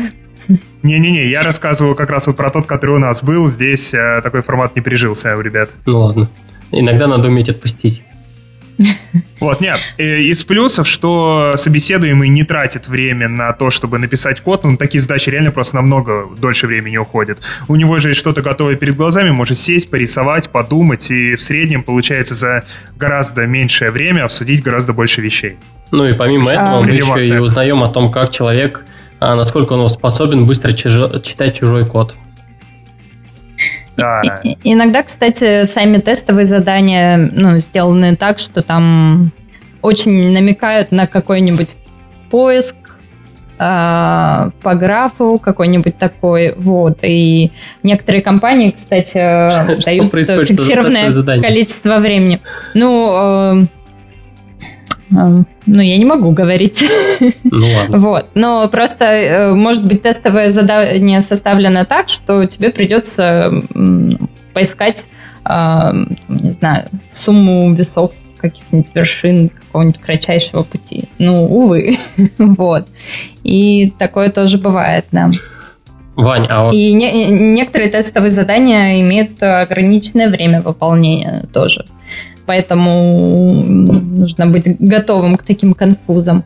Вот, еще я хотела рассказать, Давай. что э, э, решение алгоритмических задач это тоже такой жанр особый. Э, вот, э, считается, что нужно довольно много говорить во время решения задачи. Вот, э, э нужно сначала, как правило, задать все возможные вопросы, а могут ли эти числа быть отрицательными, могут ли тут элементы повторяться и так далее. Э, чем больше вы задаете вопросов, тем лучше. Это как бы и вам плюс, потому что вы, ну, как бы сразу создаете впечатление человека, который докапывается вот до условия и э, как-то отсекает ненужные вещи и так далее. Вот. А, мне, мне опять же, вот ты сказал, вспомнилось э, как раз вот тот видосик про выступление про неадекватное Java интервью, а, где а, некоторые задачи специально так составлены, что ну, фактически по условию невозможно дать правильный ответ. И если ты моментально бросаешься что-то делать, это неправильное решение. Но на самом деле, не знаю, мне не очень нравится такой подход. Я не уверен, что из того, что человек сразу бросился а, что-то делать, можно какие-то прям далеко идущие выводы сделать. Но... Ну, вот э, большие топовые компании, как правило, они довольно помогают подготовиться к собеседованиям, и они присылают э, и свои гайдлайны, и на каких языках можно писать, и даже присылают какой-то тренировочный курс, где можно пройти собеседование, попробовать до этого. Вот. И довольно часто они присылают всякие видео, где есть пример прохождения собеседований. И вот с алгоритмами выглядит примерно так. Все-таки нужно... Я продолжу. Вот, сначала задать кучу вопросов про условия. Вот. Потом э, можно порисовать, что должно происходить, попробовать два примера, что на входе, что на выходе. А, вот. А, дальше, наверное, было бы хорошо предложить э, несколько решений. И было бы здорово, если одно было эффективным, например, по памяти, а другое по времени выполнения. Вот. Спросить, какое писать, выбрать язык и написать.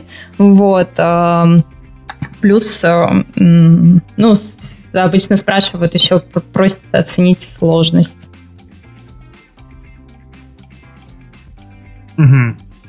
А, смотрите, а вот вообще мы говорим о мобильном разработчике. Мобильный разработчик вот большую часть своего времени, большую часть работы, что он делает? Он берет красную кнопочку, смотрит на нее, смотрит, насколько она правильно стоит на экране, открывает жиру, видит задачу, перекрасить кнопочку в зеленый.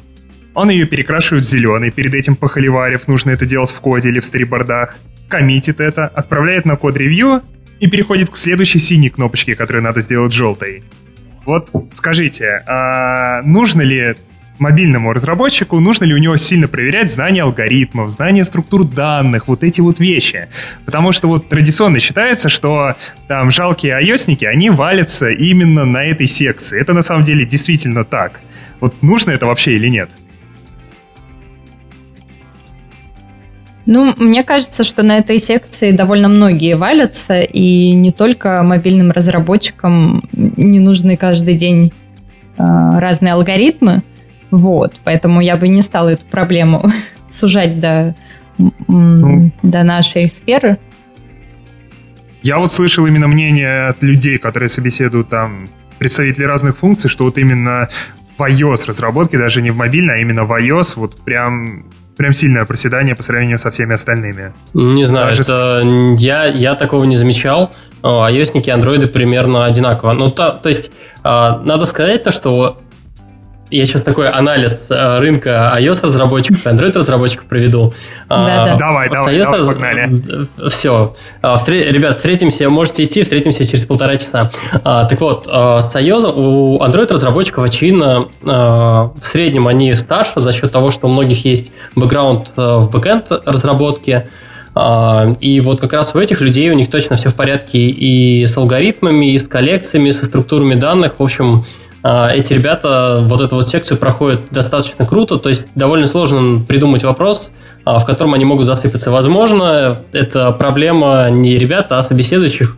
А, я бы, наверное, мог бы и побольше знать. Вот, а как раз с iOS, но при этом примерно одного и того же возраста iOS и Android разработчики в этом плане знают примерно с равной вероятностью хорошо и плохо шарят вот в этой секции, скажу так. То есть э, отдельно можно выделить вот группу таких, э, можно так сказать, олдскульных э, Android-разработчиков с большим бэкграундом. Они, соответственно, в этом разбираются, а все, все остальные, вот iOS и Android, они примерно в этом плане одинаковые. Ну, ну, да, подожди, да. подожди, а надо разбираться им или нет? А, а мое мнение вообще на эту тему и на эту да. секцию, она у нас тоже есть. Э, мы там задаем всякие разные вопросы. Э, мне кажется, то, что э, часто это вопросы такое там есть важные вопросы про коллекции, потому что там нужно все-таки в этом понимать. Если говорить именно про алгоритмы, то для, ну, я ее рассматриваю как историю про эрудицию.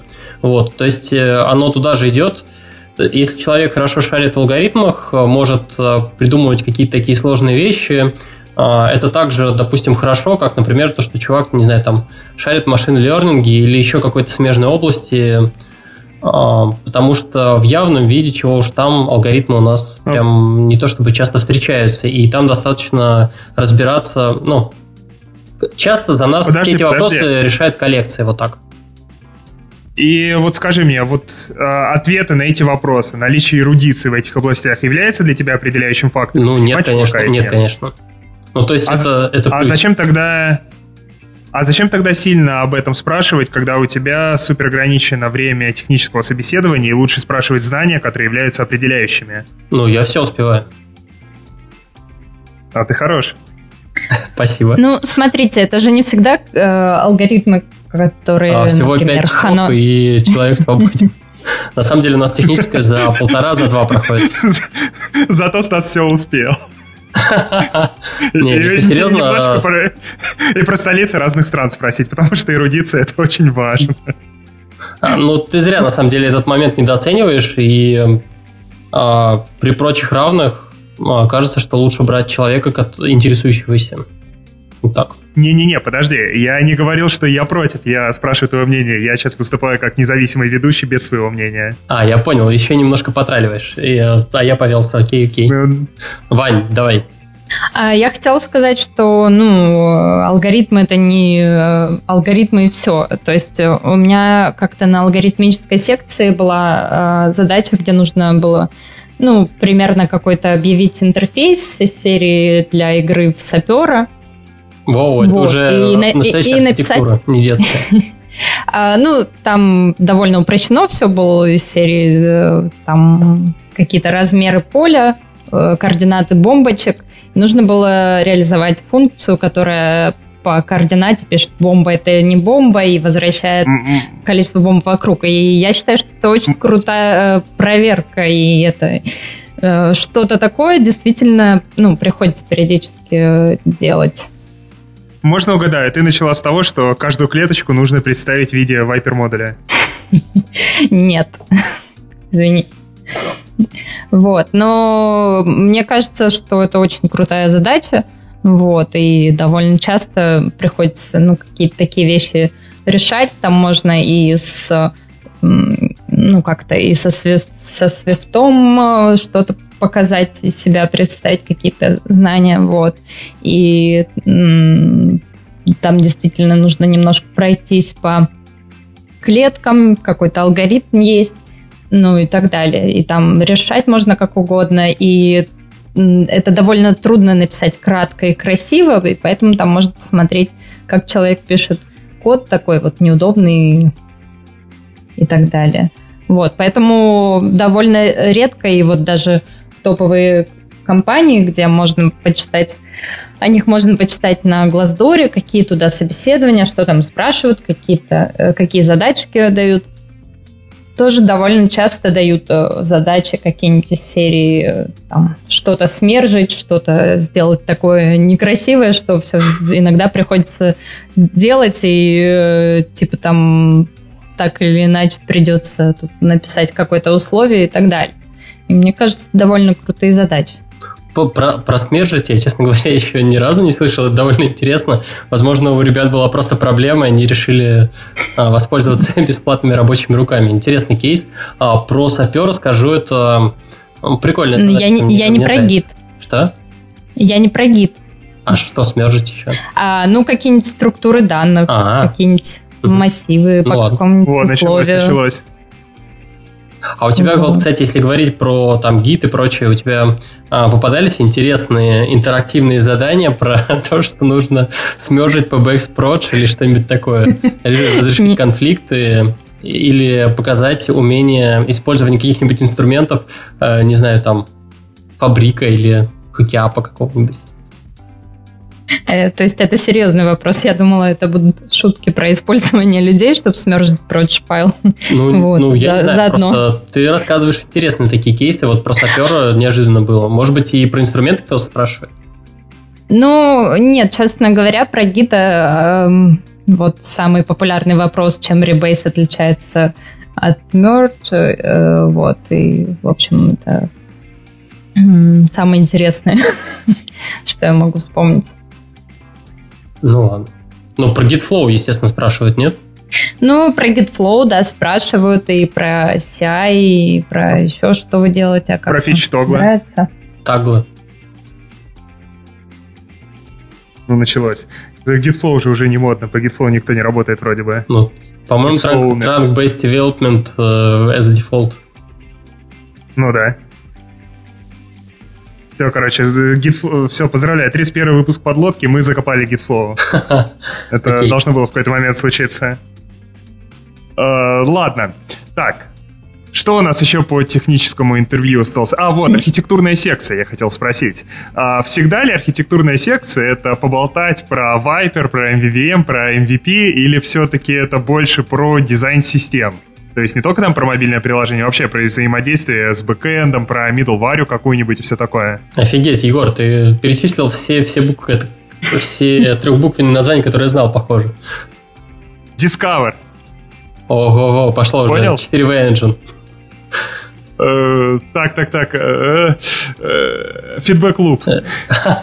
VIP. А ты очень хорош. А у вас игра какая-то? Флаг. МЦВГ. Что это такое? Только Не, Model Controller View G. А, ладно, я так и думал, то, что ты вот так вот ну, позорно Стас, смеешься. Э, это, ребята, знаю, было как... слишком просто. Вот. Ладно, а, Вань, Слушай, давай. Я, я на самом про... деле не, не, не знаю, как ты без сервис-ориентед архитектура. А, да, да, да. Это такая твоя любимая аббревиатурная. Окей. К, к вопросу про архитектуру. Так, а в чем был вопрос? Еще бы вспомнить. А, вопрос был в том, что вообще вот на такой архитектурной части э, спрашивают. Все-таки такие паттерны чисто клиентские или или вообще вопросы про дизайн целой системы, или про то, не знаю, спроектируй мне рисовалку. А, понятно. ну, в общем... Э, спроектировали. В общем... Нет, ну, сапер это немного не то. Там именно про алгоритмы было. А, допустим, какая-нибудь рисовалка или калькулятор, это уже немного другого типа задачи. Да нифига, я не знаю. Я на задачу с архитектурной точки зрения посмотрел, потому что там можно, ну, там и простор для творчества, на самом деле, как это все организовать. А что есть ячейка, что есть поле, как, э, какие там стейты есть, все в таком духе. Как должна быть организована структура этих ячеек. Серьезно, это... Чувак, просто, чувак, чувак, чувак. Чувак, это просто матрица. В смысле, что ты там организовывать хочешь? Матрицы янумчиков. А, тут зависит от того, что тебе потом с этим надо делать. И, возможно, в каких случаях тебе не, удобнее было бы представлять их деревом. Не, ну, ну да, да, да, да, да. Окей. Но это все равно это не про архитектуру, это как раз про структуры данных и алгоритмы. А здесь мы именно про архитектуру говорим. Ну ладно, принимается. Вань, мы у тебя это, уже это, раз... это было слишком просто. Да, мне, честно говоря, э, бывает по-разному. Мне, честно говоря, очень нравятся задачи, когда нужно спроектировать что-то вот типа рисовалки или калькулятора. Меня когда просили спроектировать довольно интересное э, приложение. Вот, например, оно работает и с акселерометром, и что я сказала, неважно, и с Bluetooth, и с GPS и так далее. Нужно все это трекать и постоянно, и думать про ресурсы, и когда все отваливается, а когда мы все это записали, еще в конце как-то пометить. Вот. И круто придумать архитектуру для каких-то таких вещей. Э, топовые компании, мне кажется, э, могут себе позволить, помимо алгоритмов, спросить, как спроектировать какой-нибудь Google – или как спроектировать, или сколько серверов взять, ну, потому что это тоже их игра, и они могут себе позволить. Вот. А, ну, в целом еще бывает, наверное, когда, в принципе, говорят про такие паттерны, которые, про которые можно прочитать в книжке про в книжке от банды четырех. Вот ну, я имею в виду, не специфичные для iOS и не такие масштабные, как MVC, MVP, VM Viper и так далее. Вот. Ну и про них тоже упоминают. Ну, то есть это всегда сюрприз, что будет на архитектурной секции. А, Вань, а тебе задавали вопрос какие-то более стандартные кейсы, когда тебе нужно спроектировать э, что-нибудь попроще, ну, фактически тебе нужно получить, допустим, там данные, куда-нибудь их сложить, э, там, ну, не знаю, самое простое, что приходит в голову, это фит плюс детали, и нужно еще уметь это кэшировать, чтобы в случае, если у тебя нет э, доступа к интернету, у тебя это все доставалось. Ну, ну да, мне, вот. мне кажется, вообще, типа новостной ленты какой-нибудь, или типа Инстаграма, или спроектировать Инстаграм, это довольно популярный вопрос, и тоже мне кажется, что если вы знаете, что скорее всего, э, такое спросят. Можно и пописать сочинение на английском, если вы его не знаете, и можно подумать 300 э, раз, что будет, если у вас нет данных, что мы должны показывать в этом случае, в этом случае. Вот. Ну, да, это интересная задача. Мне на этой секции нравилось спрашивать э, задачку, типа, спроектируйте фасад для какой-нибудь системы аналитики. Ну, то есть там такое сначала, типа, чувак, представь, к тебе приходят и говорят, нужно отправлять события в Google Аналитику, что ты сделаешь? Ну, там чувак говорит, везде встрою Google Аналитику. Я такой, типа, окей. А, проходит неделя, к тебе приходят и просят строить Флури, допустим. Что теперь ты сделаешь? Он такой, блин, да, э, теперь, короче, я запилю свой фасад, под капотом которого буду отсылать. Ты такой, окей, и начинаешь это еще усложнять. Типа, Хороший разработчик начинает понимать... отправлять события с одним названием, Хороший разработчик начинает Что? понимать уровень абстракции с а, третьей копипасты. Вот, ну, короче, ты вот эту задачу постепенно усложняешь. Там вводишь условия, типа, э, в одну систему нужно стандартное название события отправлять, в другую только lowercase и никаких дефисов. Или, я не знаю, вот тут, наверное, Ваня очень любит задачи с аналитикой, а помню, она э, игралась с аспектами разных этих систем и писала такой универсальный фасад. Ну, короче, прикол этой задачи в том, что ее можно очень сильно усложнять на ходу и смотреть, как разработчик реагирует на э, вот как он работает в условиях неопределенности, реагирует на смену требований каких-то, и как вот рефакторит свое решение с, минимальной, минимальными затратами, по сути. И вот это довольно показательно и интересно. Ну, э, несмотря на то, что Егор сейчас рассказал, что я делала не так давно, вот, э, это на самом деле, мне кажется, крутой подход. Если вы ну, на работе встречаетесь с какой-то интересной задачей, которую получилось классно решить то почему бы из этого не сделать архитектурную задачу и, может, действительно ее круто задавать и потихоньку выбрасывать. Ну, это ведь действительно похоже на э, жизнь приложения, когда мы получаем кучу условий по ходу.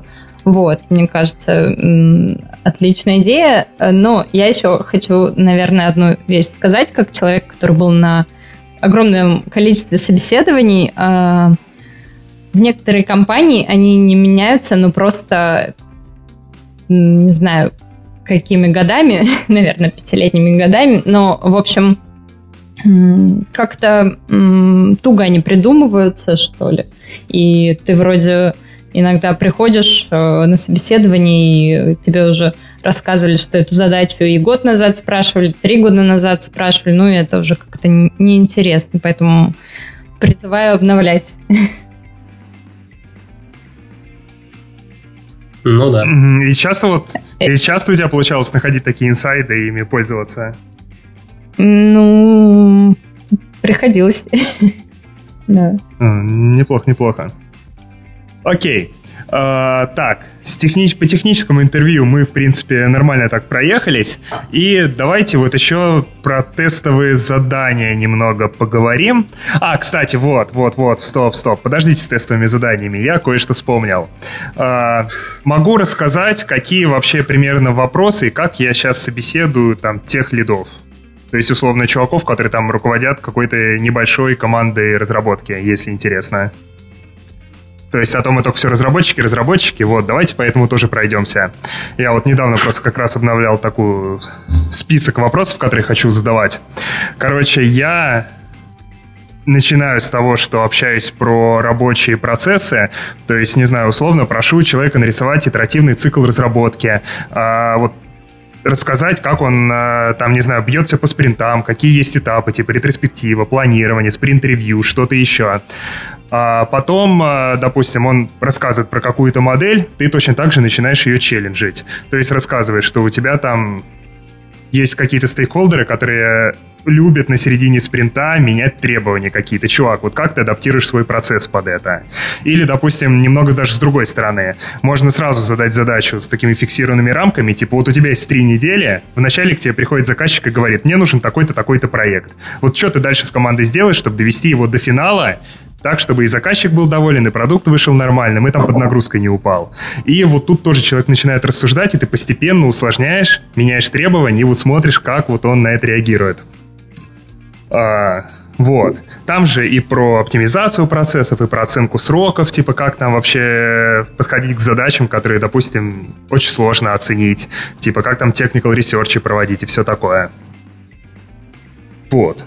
Там же работа с бэклогом, приоритеты задач, инцидент-менеджмент. поиск там корневых причин проблем э, и вот такие вот вещи. Это, короче, секция такая про процессы разработки. Потом про продуктовые бизнесовые вещи спрашиваю, про там ценности продукта, всякие NPS, тестирование гипотез, про то, что такое MVP, какой у него состав. Ну, короче, прям такие продуктово-бизнесовые вещи. Э, секция по soft skill ам. Э, как там умеет ставить задачи, цели, работать с людьми, коммуникации и такие вот штуки. И инженерные практики про CI-CD, код-ревью и управление долгом. И, короче, вот там дальше уже, смотря как человек отвечает, какую-то секцию, типа, начинаю качать сильнее. Вот так. Интересно, но... Такой просто отли- отличный с монолог. лидами это еще сложнее, наверное. Окей. И э, что Так, спрашиваете, ну, всё. как это должно коррелировать потом? А, непонятно. Э, ладно, я высказался, давайте теперь пойдем к тестовым. Я хотел свою лепту внести, поэтому давайте пойдем к тестовым, к тестовым заданиям. Лучше, лучше, лучше бы рассказал про вопросы про синглтон. Ну, блин. Окей, тестовые задания. Зачем нужно тестовое задание? Что мы им проверяем? Господа, ваши варианты ответов. Смотреть, как человек пишет код. Но это уже было про алгоритм. Да. Не, ну вот смотрите, мы реально, как лучше смотреть, как он пишет код? Все-таки нужно делать упор на собесе или давать тестовое задание и вот так пальцы крестиком, что он сам его написал и что оно А в, репрезентативно. чем, а в чем проблема? Ты его потом, э, ты с ним потом на эту тему пообщаешься. То есть, если у тебя есть такая секция, ты с ним поговоришь, конечно же, про него. Или даже а, у нас, мы, мы, например, не гнушаемся и чужими тестовыми заданиями, потому что, ну, а, собственно, разработчик тот же самый, нет смысла его по 10 раз гонять. Обычно у всех э, тестовые задания не слишком, не слишком специфические. То самое главное увидеть, как он э, что он написал сейчас и как он об этом будет рассказывать. Э, Решения, к которым он приходил, важны. Ну, про это уже вроде сказали. То есть, с одной стороны, как он пишет, Мгм. с другой стороны, э, важно, как он рассуждает, как он... Ну, то есть тестовые задания тестовые имеют смысл, когда мы их не постфактум даем, а так условно первым этапом, да? А, Это получается уже в некотором смысле а, второй этап даже. Ну, то есть, если у вас есть беседа Не, ну, с HR, ну, когда то у есть- тебя Мгм. То есть э, тестовые задания не важны сами по себе, они важны только если ты потом результаты обсуждаешь. А, Да, я думаю так, потому что а, я такое неоднократно замечал. А, Соответственно, перед а, тем, как подготовиться и прийти на собеседование, я тестовые задания показываю разработчикам, ну, соответственно, которые будут со мной собеседовать. Часто их оценка по, ну, как бы по результатам тестового задания и в конце она часто может не совпадать. Как в одну сторону, так и в другую. Я стараюсь просто максимально абстра- абстрагироваться от того, что там написано, и все вопросы, которые у меня возникают, э, предпочитаю задавать уже на самом собеседовании. И э, самые даже странные решения и фантазии я э, мне интересно услышать, почему человек так сделал. Вот. Возможно, его держали под прицелом. Иногда, кстати, ну, когда глаз уже наметан, э, берешь тестовое задание, и там видно, что что-то какое-то странное место, и как-то тут странно все названо. Копируешь строчку и видишь э, где-нибудь Stack Overflow, ну, совсем как бы неизмененный э, текст, и как-то грустно, что человек совсем не разобрался, а просто взял и ставил Еще показательная тема с чистотой кода, потому что если чувак даже в тестовом задании просто, там, не знаю, закомментированный код, э, дерьмовые названия переменных классов и просто вообще там супер неаккуратно все написано, то для меня это прям, когда смотрел тестовый, было супер ярким фактором, что ну к черту этого чувака. А вы, кстати, предлагаете тестовый, да? А, в Авито? Ну, Э, да. с- э, скорее это исключение исправил сейчас. То есть не так часто. В основном людям, а, в которых сомневаемся, обычно тех, в которых сомневаемся, мы отсеиваем сразу же, не сильно заморачиваясь. Но если сомневаемся и все-таки верим, что, возможно, там есть что-то хорошее, то даем. Я просто вас- подумала, что, в принципе, если, ну, как бы все равно, то можно человеку давать выбор. Либо он пишет тестовое задание, его потом обсуждают, либо можем взять какое-нибудь тестовое задание, которое он уже писал, и его потом обсуждают, либо алгоритмическую секцию. Мне кажется, это имеет смысл. Мне еще очень нравится тема, если у компании есть какие-то open source проекты на GitHub е, то давать выбор. Типа, чувак, ты можешь сделать тестовое задание, очередной вот этот feed с деталями новости, либо можешь взять там вот такие-то pull request ы в наших проектах. И мы типа и код посмотрим, и у тебя квадратик зеленый на GitHub е будет, и доброе дело сделаешь. Вот что думаете про это? Ну, я пока это только у меня фантазия, я не видел, чтобы это где-то работало, и я сам это тоже нигде не провернул. А, мне не нравится то, что а, ты в некотором смысле за счет, ну, будучи работодателем, у тебя есть в этом плане некоторые преимущества, и мне кажется, неправильно а, в этом плане им пользоваться, заставляя разработчика стоп. писать... Ну стоп, э, стоп. Код ну, Стас, я же сказал, ты даешь выбор. Ты можешь сделать тестовое задание, можешь пойти делать pull реквесты на GitHub.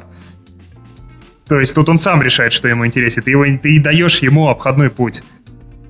Ну, не знаю, на мой взгляд, это такой вот очень краевой случай. А, даже если разработчик согласится, в конечном счете, если его не возьмут, а, у него может остаться такое вот неприятное ощущение после э, собеседования, то, что его использовали. Ну, ну нифига себе, так бы он сделал абсолютно бесполезное тестовое, а так он получил э, активность на GitHub и contribution в какой-то, возможно, полезный хороший проект. Ну, во-первых, То не бесполезно, не зря, он потом с этим он... тестовым собеседованием пойдет еще и на следующее, на третье, четвертое, десятое. Это первое. Может Второе, что, ну, если у него до сих пор его не было. А так у тебя вроде как, ну, да ты еще и как-нибудь так очень красиво, если намекнешь о том, что ну лучше, конечно, если ты э, там это напишешь нам об open source проектик. Ну, не знаю. Да, я думаю, тут лучше быть поаккуратнее и ну, не встревать так со своей компанией, потому что многими это будет воспринято так. Окей, а вот смотрите, раз мы за... вообще тестовые задания такая довольно тонкая тема. Э, многие люди считают, что ни в коем случае нельзя делать тестовое, если вам за это не заплатили. Кстати, насколько я помню, вот Егор Бугаенко, который у нас недавно был в гостях, он как раз-таки один из таких ярых ярых поборников этой идеи. То есть, короче, должна ли компания оплачивать время, которое сотрудник потратил на тестовое задание, или нет? No, нет. Ну, я, честно Ладно. говоря, даже с таким не встречалась, что это время оплачивается. И единственное, чем я довольно часто бывала недовольна, что э, часто компании говорят потратить на это 4 часа. Э, ты, в общем-то, довольно эффективно тратишь на это часов 8. Ну, так отправляешь, подумаешь, что сейчас все как бы устроит, а компания остается недовольна, потому что там какие-то минорные вещи недоделаны, ну, не потому, что там их невозможно было сделать, и, наверное, по твоему как бы тестовому заданию видно, что можно было и доделать. Вот, но мне кажется, это довольно странным. А, я раскрою свой ответ про нет. А, если это такое абстрактное тестовое задание, а, все-таки ну, и его, по крайней мере, мы просим написать тестовое задание, потому что у человека, скорее всего, нет никакого кода, по которому мы могли бы сделать вообще какие-то выводы, увидеть его. А часть это, ну, это, я не знаю, я это могу сравнить с составлением своего резюме. То есть хочется видеть код человека, мы же не будем платить человеку за то, что он там свое резюме составил. А это с одной стороны, с другой стороны, естественно, ни в коем случае а, нельзя просить соискателя в том, чтобы он там делал какие-то задачи, ну, связанные непосредственно там с твоим бизнесом или а, который напишет код, который ты в будущем будешь использовать. А, поэтому, ну, а, кажется, то, что вот здесь ну, вот а, так вот честная и прозрачная история. А, я вот слышал... Ну, такое. Я, я слышал вот о таких кейсах, ну, во всяком случае, на Хабре читал, когда, собственно, за вот это вот тестовое задание платят в случае, когда человек, он делает какую-то конкретную фичу. То есть ему выдают фичу, он ее фигачит, и на основе вот этой фичи ее потом там использует или не использует, но в любом случае за нее заплатит. То есть в некотором смысле это такой вот альтернатива варианту, когда человека приглашают на несколько дней э, в компанию, и он вместе с, ну, вместе с остальными разработчиками работает. Вот в этом кейсе, мне кажется, правильно было бы действительно оплатить вот это время, потому что времени было затрачено довольно много. Давай, Егор. Ну, на самом деле, тонкий, э, тонкий момент. Нужно ли спрашивать вот всегда абстрактное тестовое, которое абсолютно не привязано к твоему бизнесу, или все-таки такую же более, ну, вещь, ориентированную на те проблемы, которые ты решаешь. Давай разверну. Короче, вот есть компания пилит мессенджер. Вот что она должна просить на тестовом? Запилить вот этот дефолтный список новостей с просмотром или все-таки какой-нибудь там, не знаю, прототип мессенджера, где будет работа с веб-сокетами, угу. работа с баской, где там нужно хранить большие объемы данных, вытаскивать. Да-да-да. То есть вот я, что я давать? бы попросил даже не мессенджер, но что-нибудь аналогичное, написать небольшую игрушку, а, ну, в которой будут использованы примерно те же самые технологии. Вот. Но это вот так вот на скидку. Там надо, конечно, посмотреть, насколько технологии матчатся, но даже в этом случае я бы предложил сделать что-то абстрактное, чтобы и соискатель тоже понимал, что мы не планируем там за его счет, там, не знаю, что-то запилить. Как-то так. Ну, это Есть такая еще... честность и открытость в этом плане, мне кажется, довольно важна. Вот. Ну, может быть, может быть.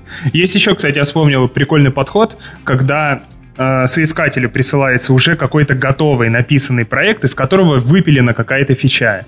И его не просят писать что-то с нуля, а смотрят как раз, как он подстраивается под код других коллег. Потому что все-таки в большинстве случаев человек приходит не на новый проект, а проект, где есть какой-то легаси, своя кодовая база, и довольно важно, как он умеет э, забыть все, чему его учили, и подстроиться под команду. У меня, кстати, э, ну, было тут... довольно интересное да. тестовое, извини, а, один раз, э, когда попросили написать код-ревью, и, э, ну, там это, я уже не помню, как оговаривалось, но надо было немножко переписать. Вот, ну, то есть мне показалось как-то интересно. Там и пописать надо было, и вообще эм, потратить 4 часа и ответить на какие-то вопросы из серии, что бы я еще сделала в этом коде, если бы у меня был день, если неделя и так далее. То есть тебе дают примерно какой-то проект. Вот. Ну, то есть там и, и код-ревью, и какие-то такие вещи, э, и пописать, и э, в перспективе, что ну, довольно такое обширное. Окей. Okay. Uh... Были еще какие-нибудь интересные случаи у вас, ребят, с тестовыми заданиями? Я помню ну, и... кого-то из знакомых, про... он, кто-то из знакомых собеседовался в какой-то стартап в Дубае, по-моему, который обещал заплатить, короче, супер баснословные бабки, но в качестве тестового прислал проект, который надо делать там 3 или 4 недели.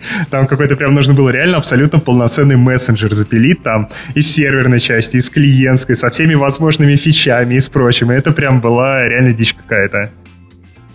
А, в твой, ну, ну да, иногда присылают какие-то огромные тестовые задания. увольняют. ну, нормально. Вань? Я хотела сказать, что да, иногда присылают какие-то огромные, практически полноценные приложения, тестовые задания, и понятно, что они его, ну, как-то вряд ли переиспользуют, вот, и не очень понятно, зачем как бы заставлять человека тратить огромное количество времени. Вот, еще я хотела, ну, какие-то мелкие советы дать потому что, ну, иногда ты понимаешь, что ты э, сделала тестовое задание довольно хорошо, а, а им почему-то не нравится. Э, ты запрашиваешь фидбэк, а оказывается, что их не устроило, что, скажем, вы использовали а, вы не использовали сториборды, или вы использовали сториборды, или вы, значит, не можете э, использовать автолейаут, если вы вручную что-то считали. Вот. Ну, тут делать нечего, если вы хотите работать в такой компании, поэтому лучше, лучше спросить заранее э, все, что можно. Некоторые компании указывают сами, что лучше использовать, что можно, что нельзя, сторонние библиотеки и так далее. Но если нет никаких указаний, лучше спросить в начале, потом Вань, получается а... такие конфузы. Вань, я тут как это задам такой вопрос, а точно с ними надо дальше общаться? Просто кажется, что ребята немного неадекватные. Ну, то есть, ты в требованиях ну, вначале не написал, а потом а, требуешь, ну, какого-то своего представления. Ну, то есть, в этом плане, мне кажется, от соискателя надо ожидать везде, где ты четко не задал, что хочешь увидеть, э, можешь ожидать любую фантазию, и ты должен быть к ней готов, и ее надо адекватно воспринимать. Да, я понимаю, и пока я говорила, тоже подумала про неадекватность э, этой компании, но мало ли что, может тебе вот очень нужно туда э, попасть, поэтому, в общем, выясняйте все дела до. Ну ладно.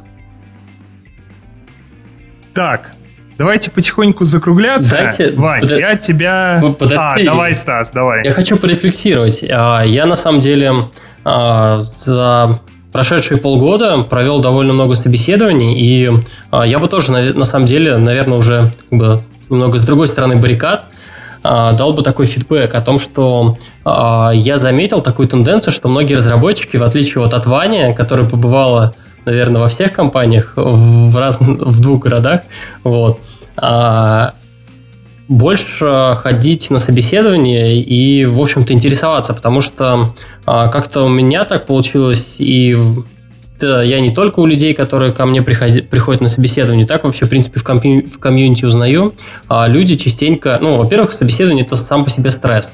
А, и, условно говоря, Э, нужно набить какое-то количество вот собеседований, чтобы оно перестало быть такой вот прям очень тяжелой повинностью. Нужно, в общем, привыкнуть.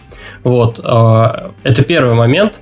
И второй момент – это то, что это отдельная дисциплина, к ней нужно готовиться.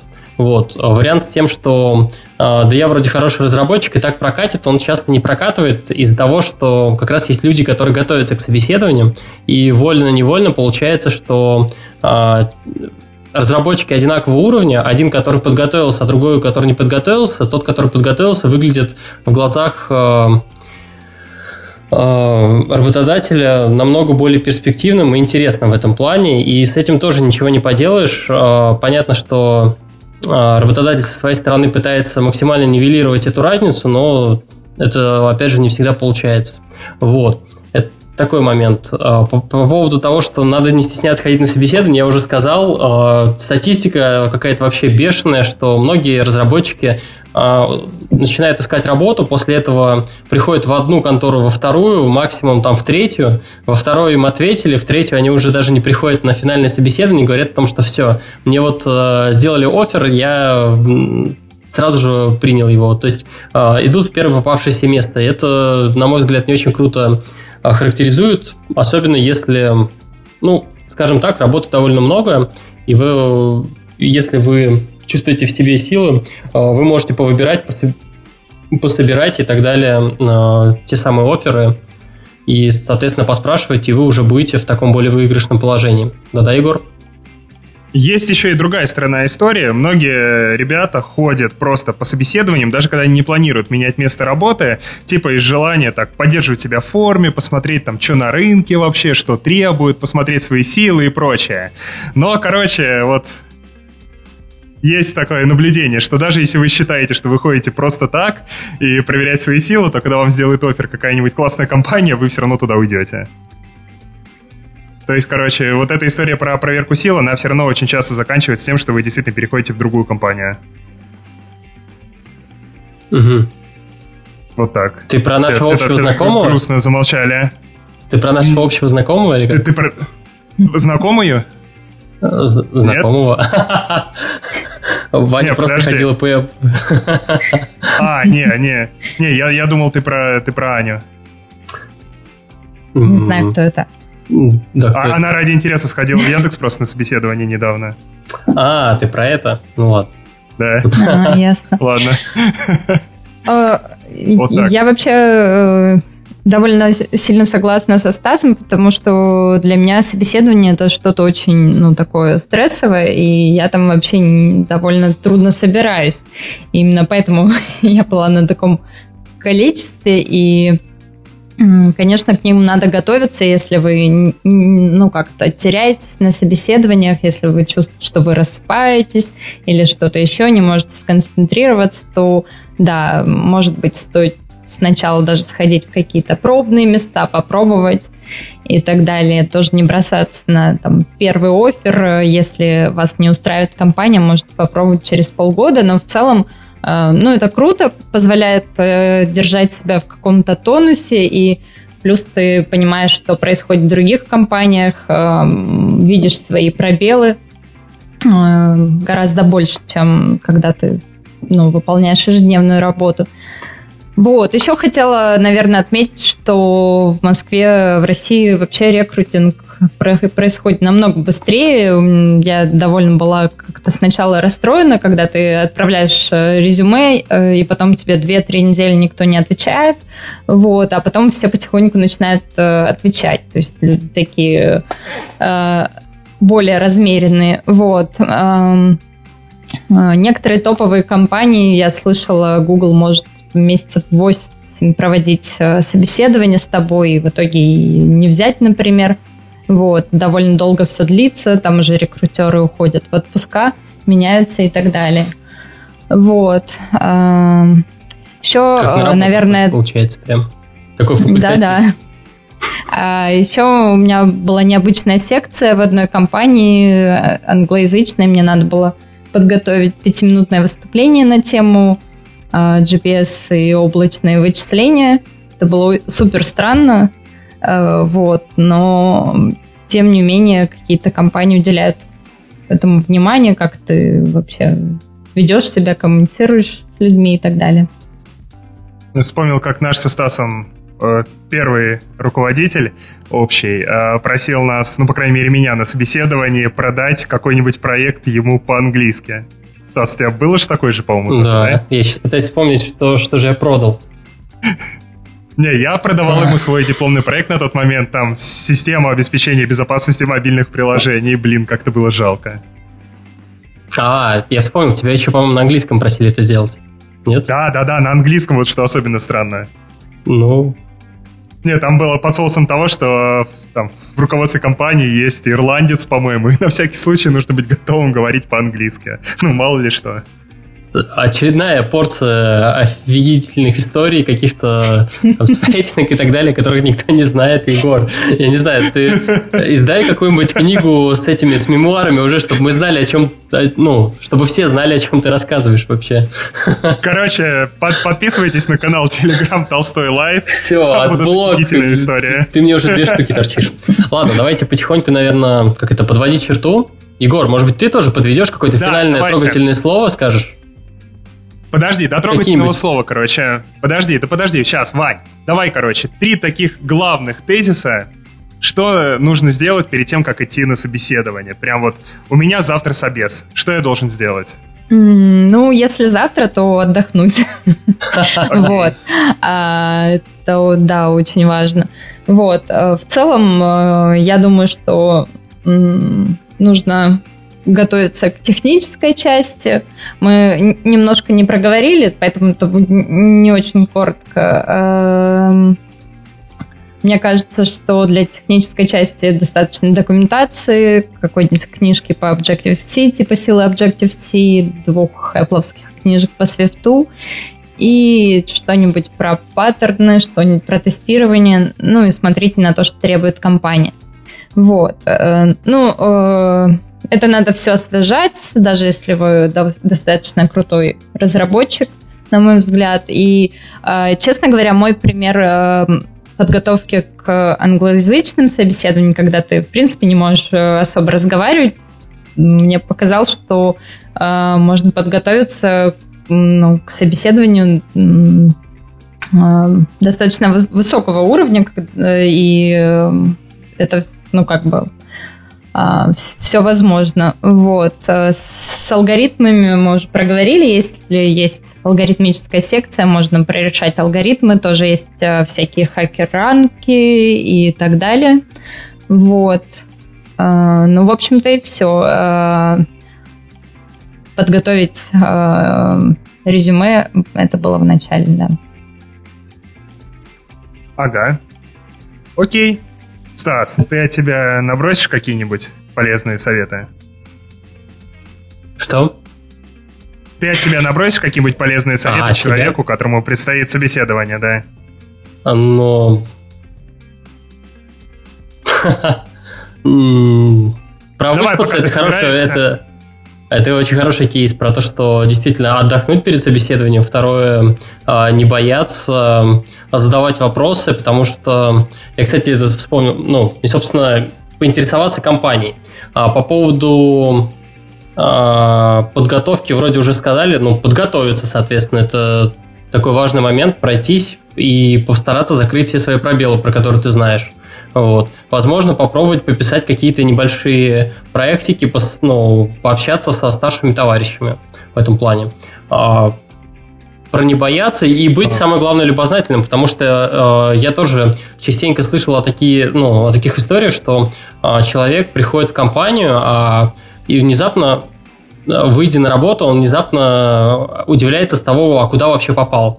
То есть это, наверное, косяк в том числе и работодателя, что он не рассказывает о том, как у вас все устроено, как настроены процессы, что есть, чего нет. Но я слышал о таких кейсах, когда люди очень удивляются, а где, где я нахожусь.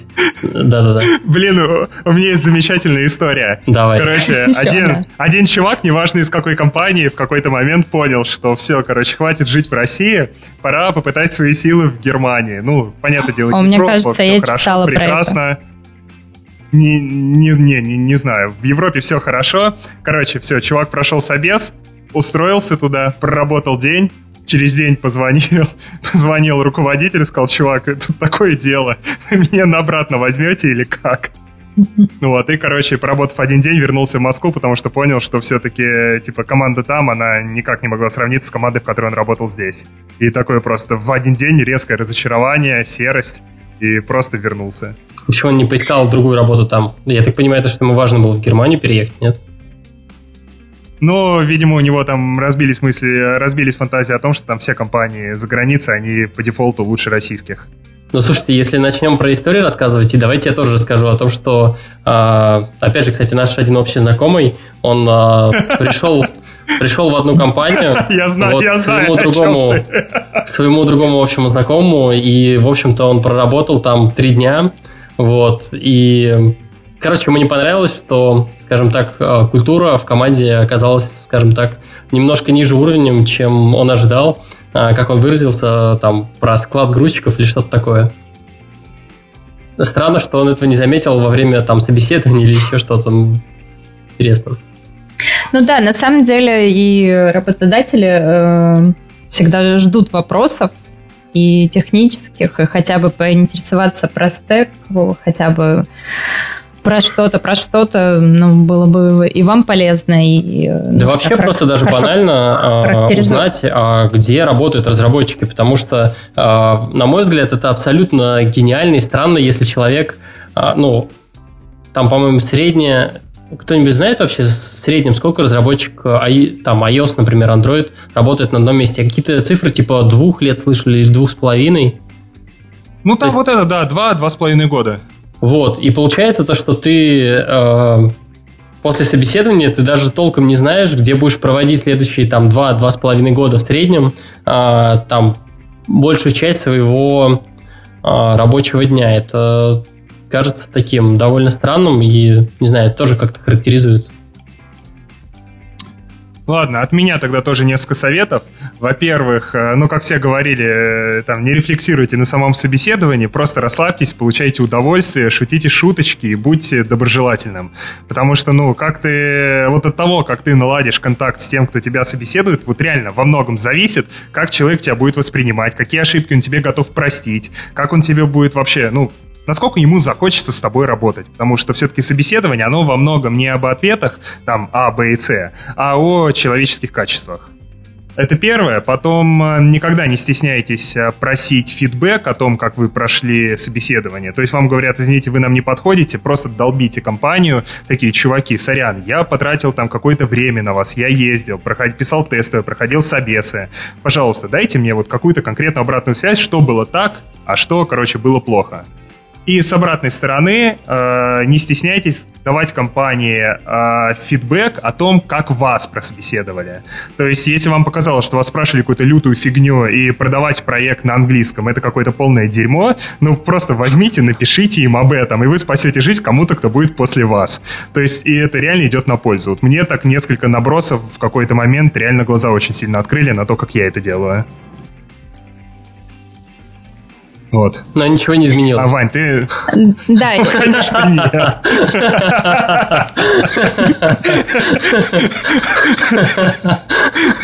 Но было вдохновенно, я почти поверил.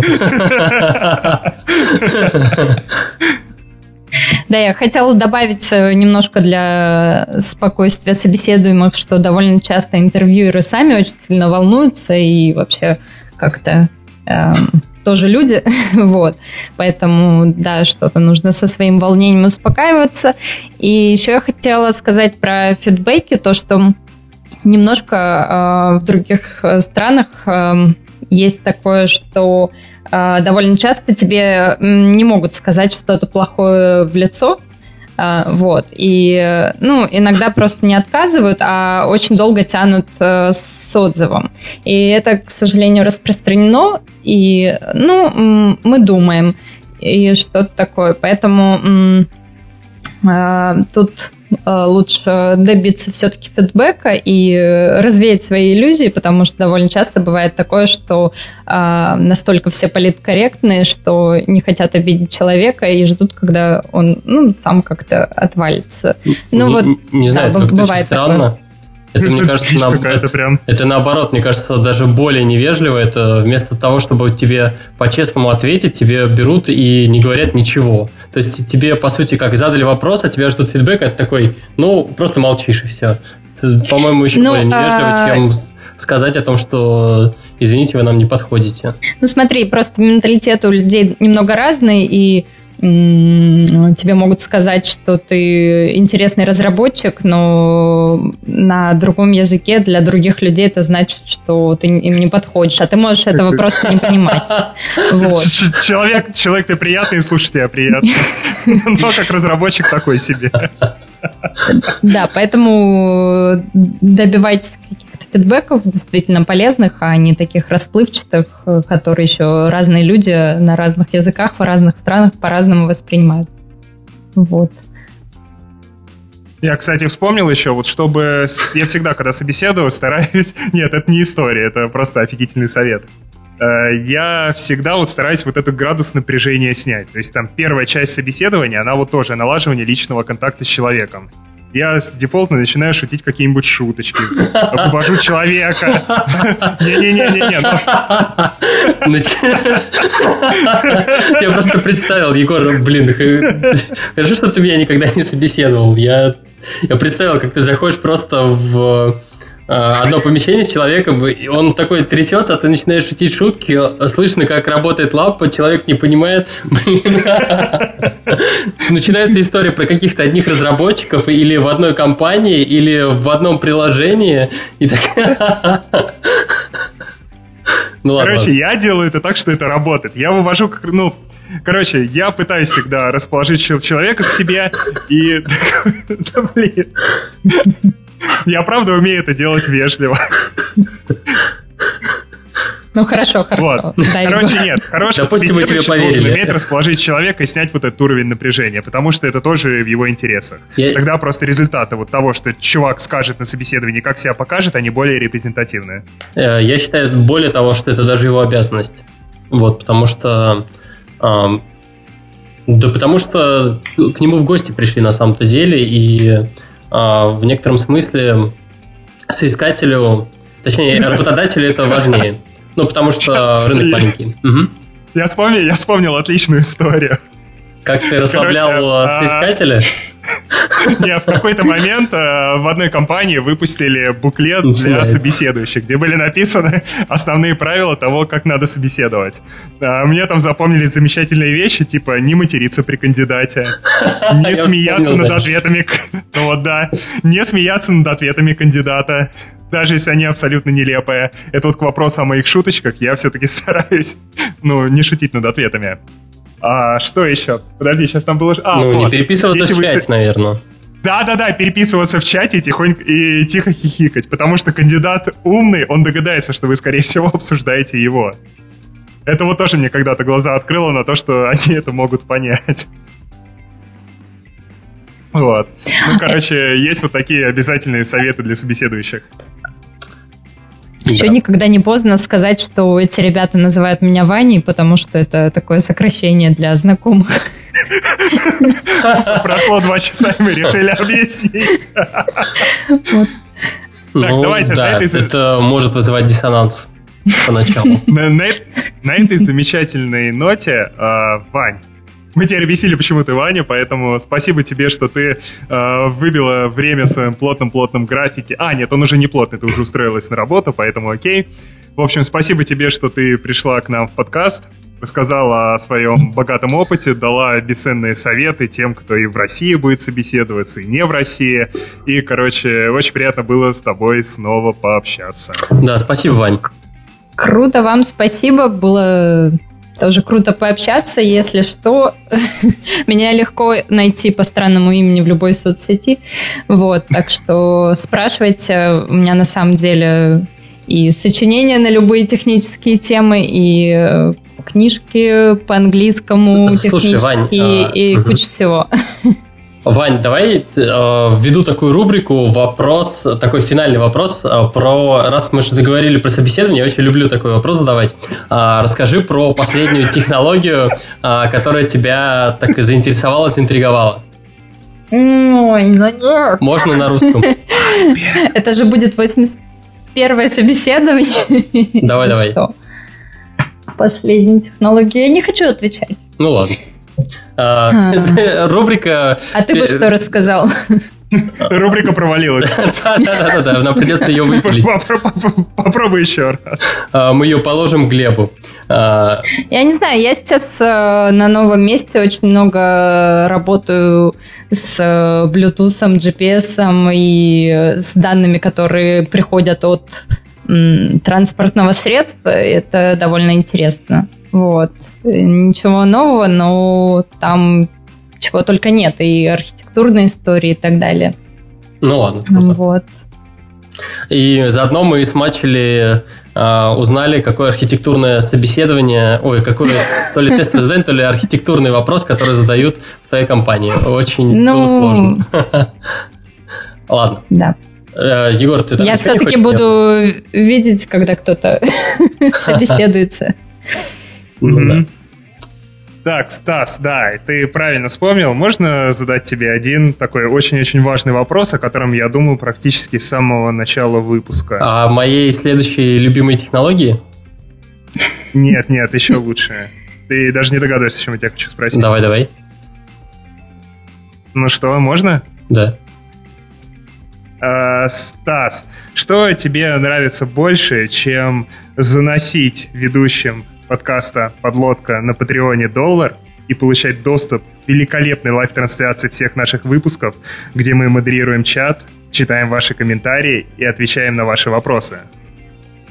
А, я не до конца понял, что ты сказал, потому что опять AdBlock сработал. А, но, дорогие слушатели, больше этого я только люблю, когда вы, дорогие слушатели, опять же, а, ставите нам 5 звезд в iTunes, делаете твиты, пишите нам, делаете там ретвиты, рассказывайте о нас своим друзьям, а самое главное, слушайте лучший подкаст про мобильную разработку «Подлодка». С вами был... Отлично. Подожди, подожди, ну какой был? Еще обязательно, Леш, спасибо тебе, привет. Ты тебе все это еще сводить. Спасибо тебе, что делаешь это для нас. В этот, а, в этот а, раз опять ни единого разрыва. Да, вообще, мы в этот раз молодцы. Итак, всем пока, увидимся в 32-м выпуске. С вами были ведущие подкаста Пока. Егор, Стас и Глеб... А, нет, Глеба не было. И наш гость Иоланна Мишанина из Лондона. Лондон. Пока-пока.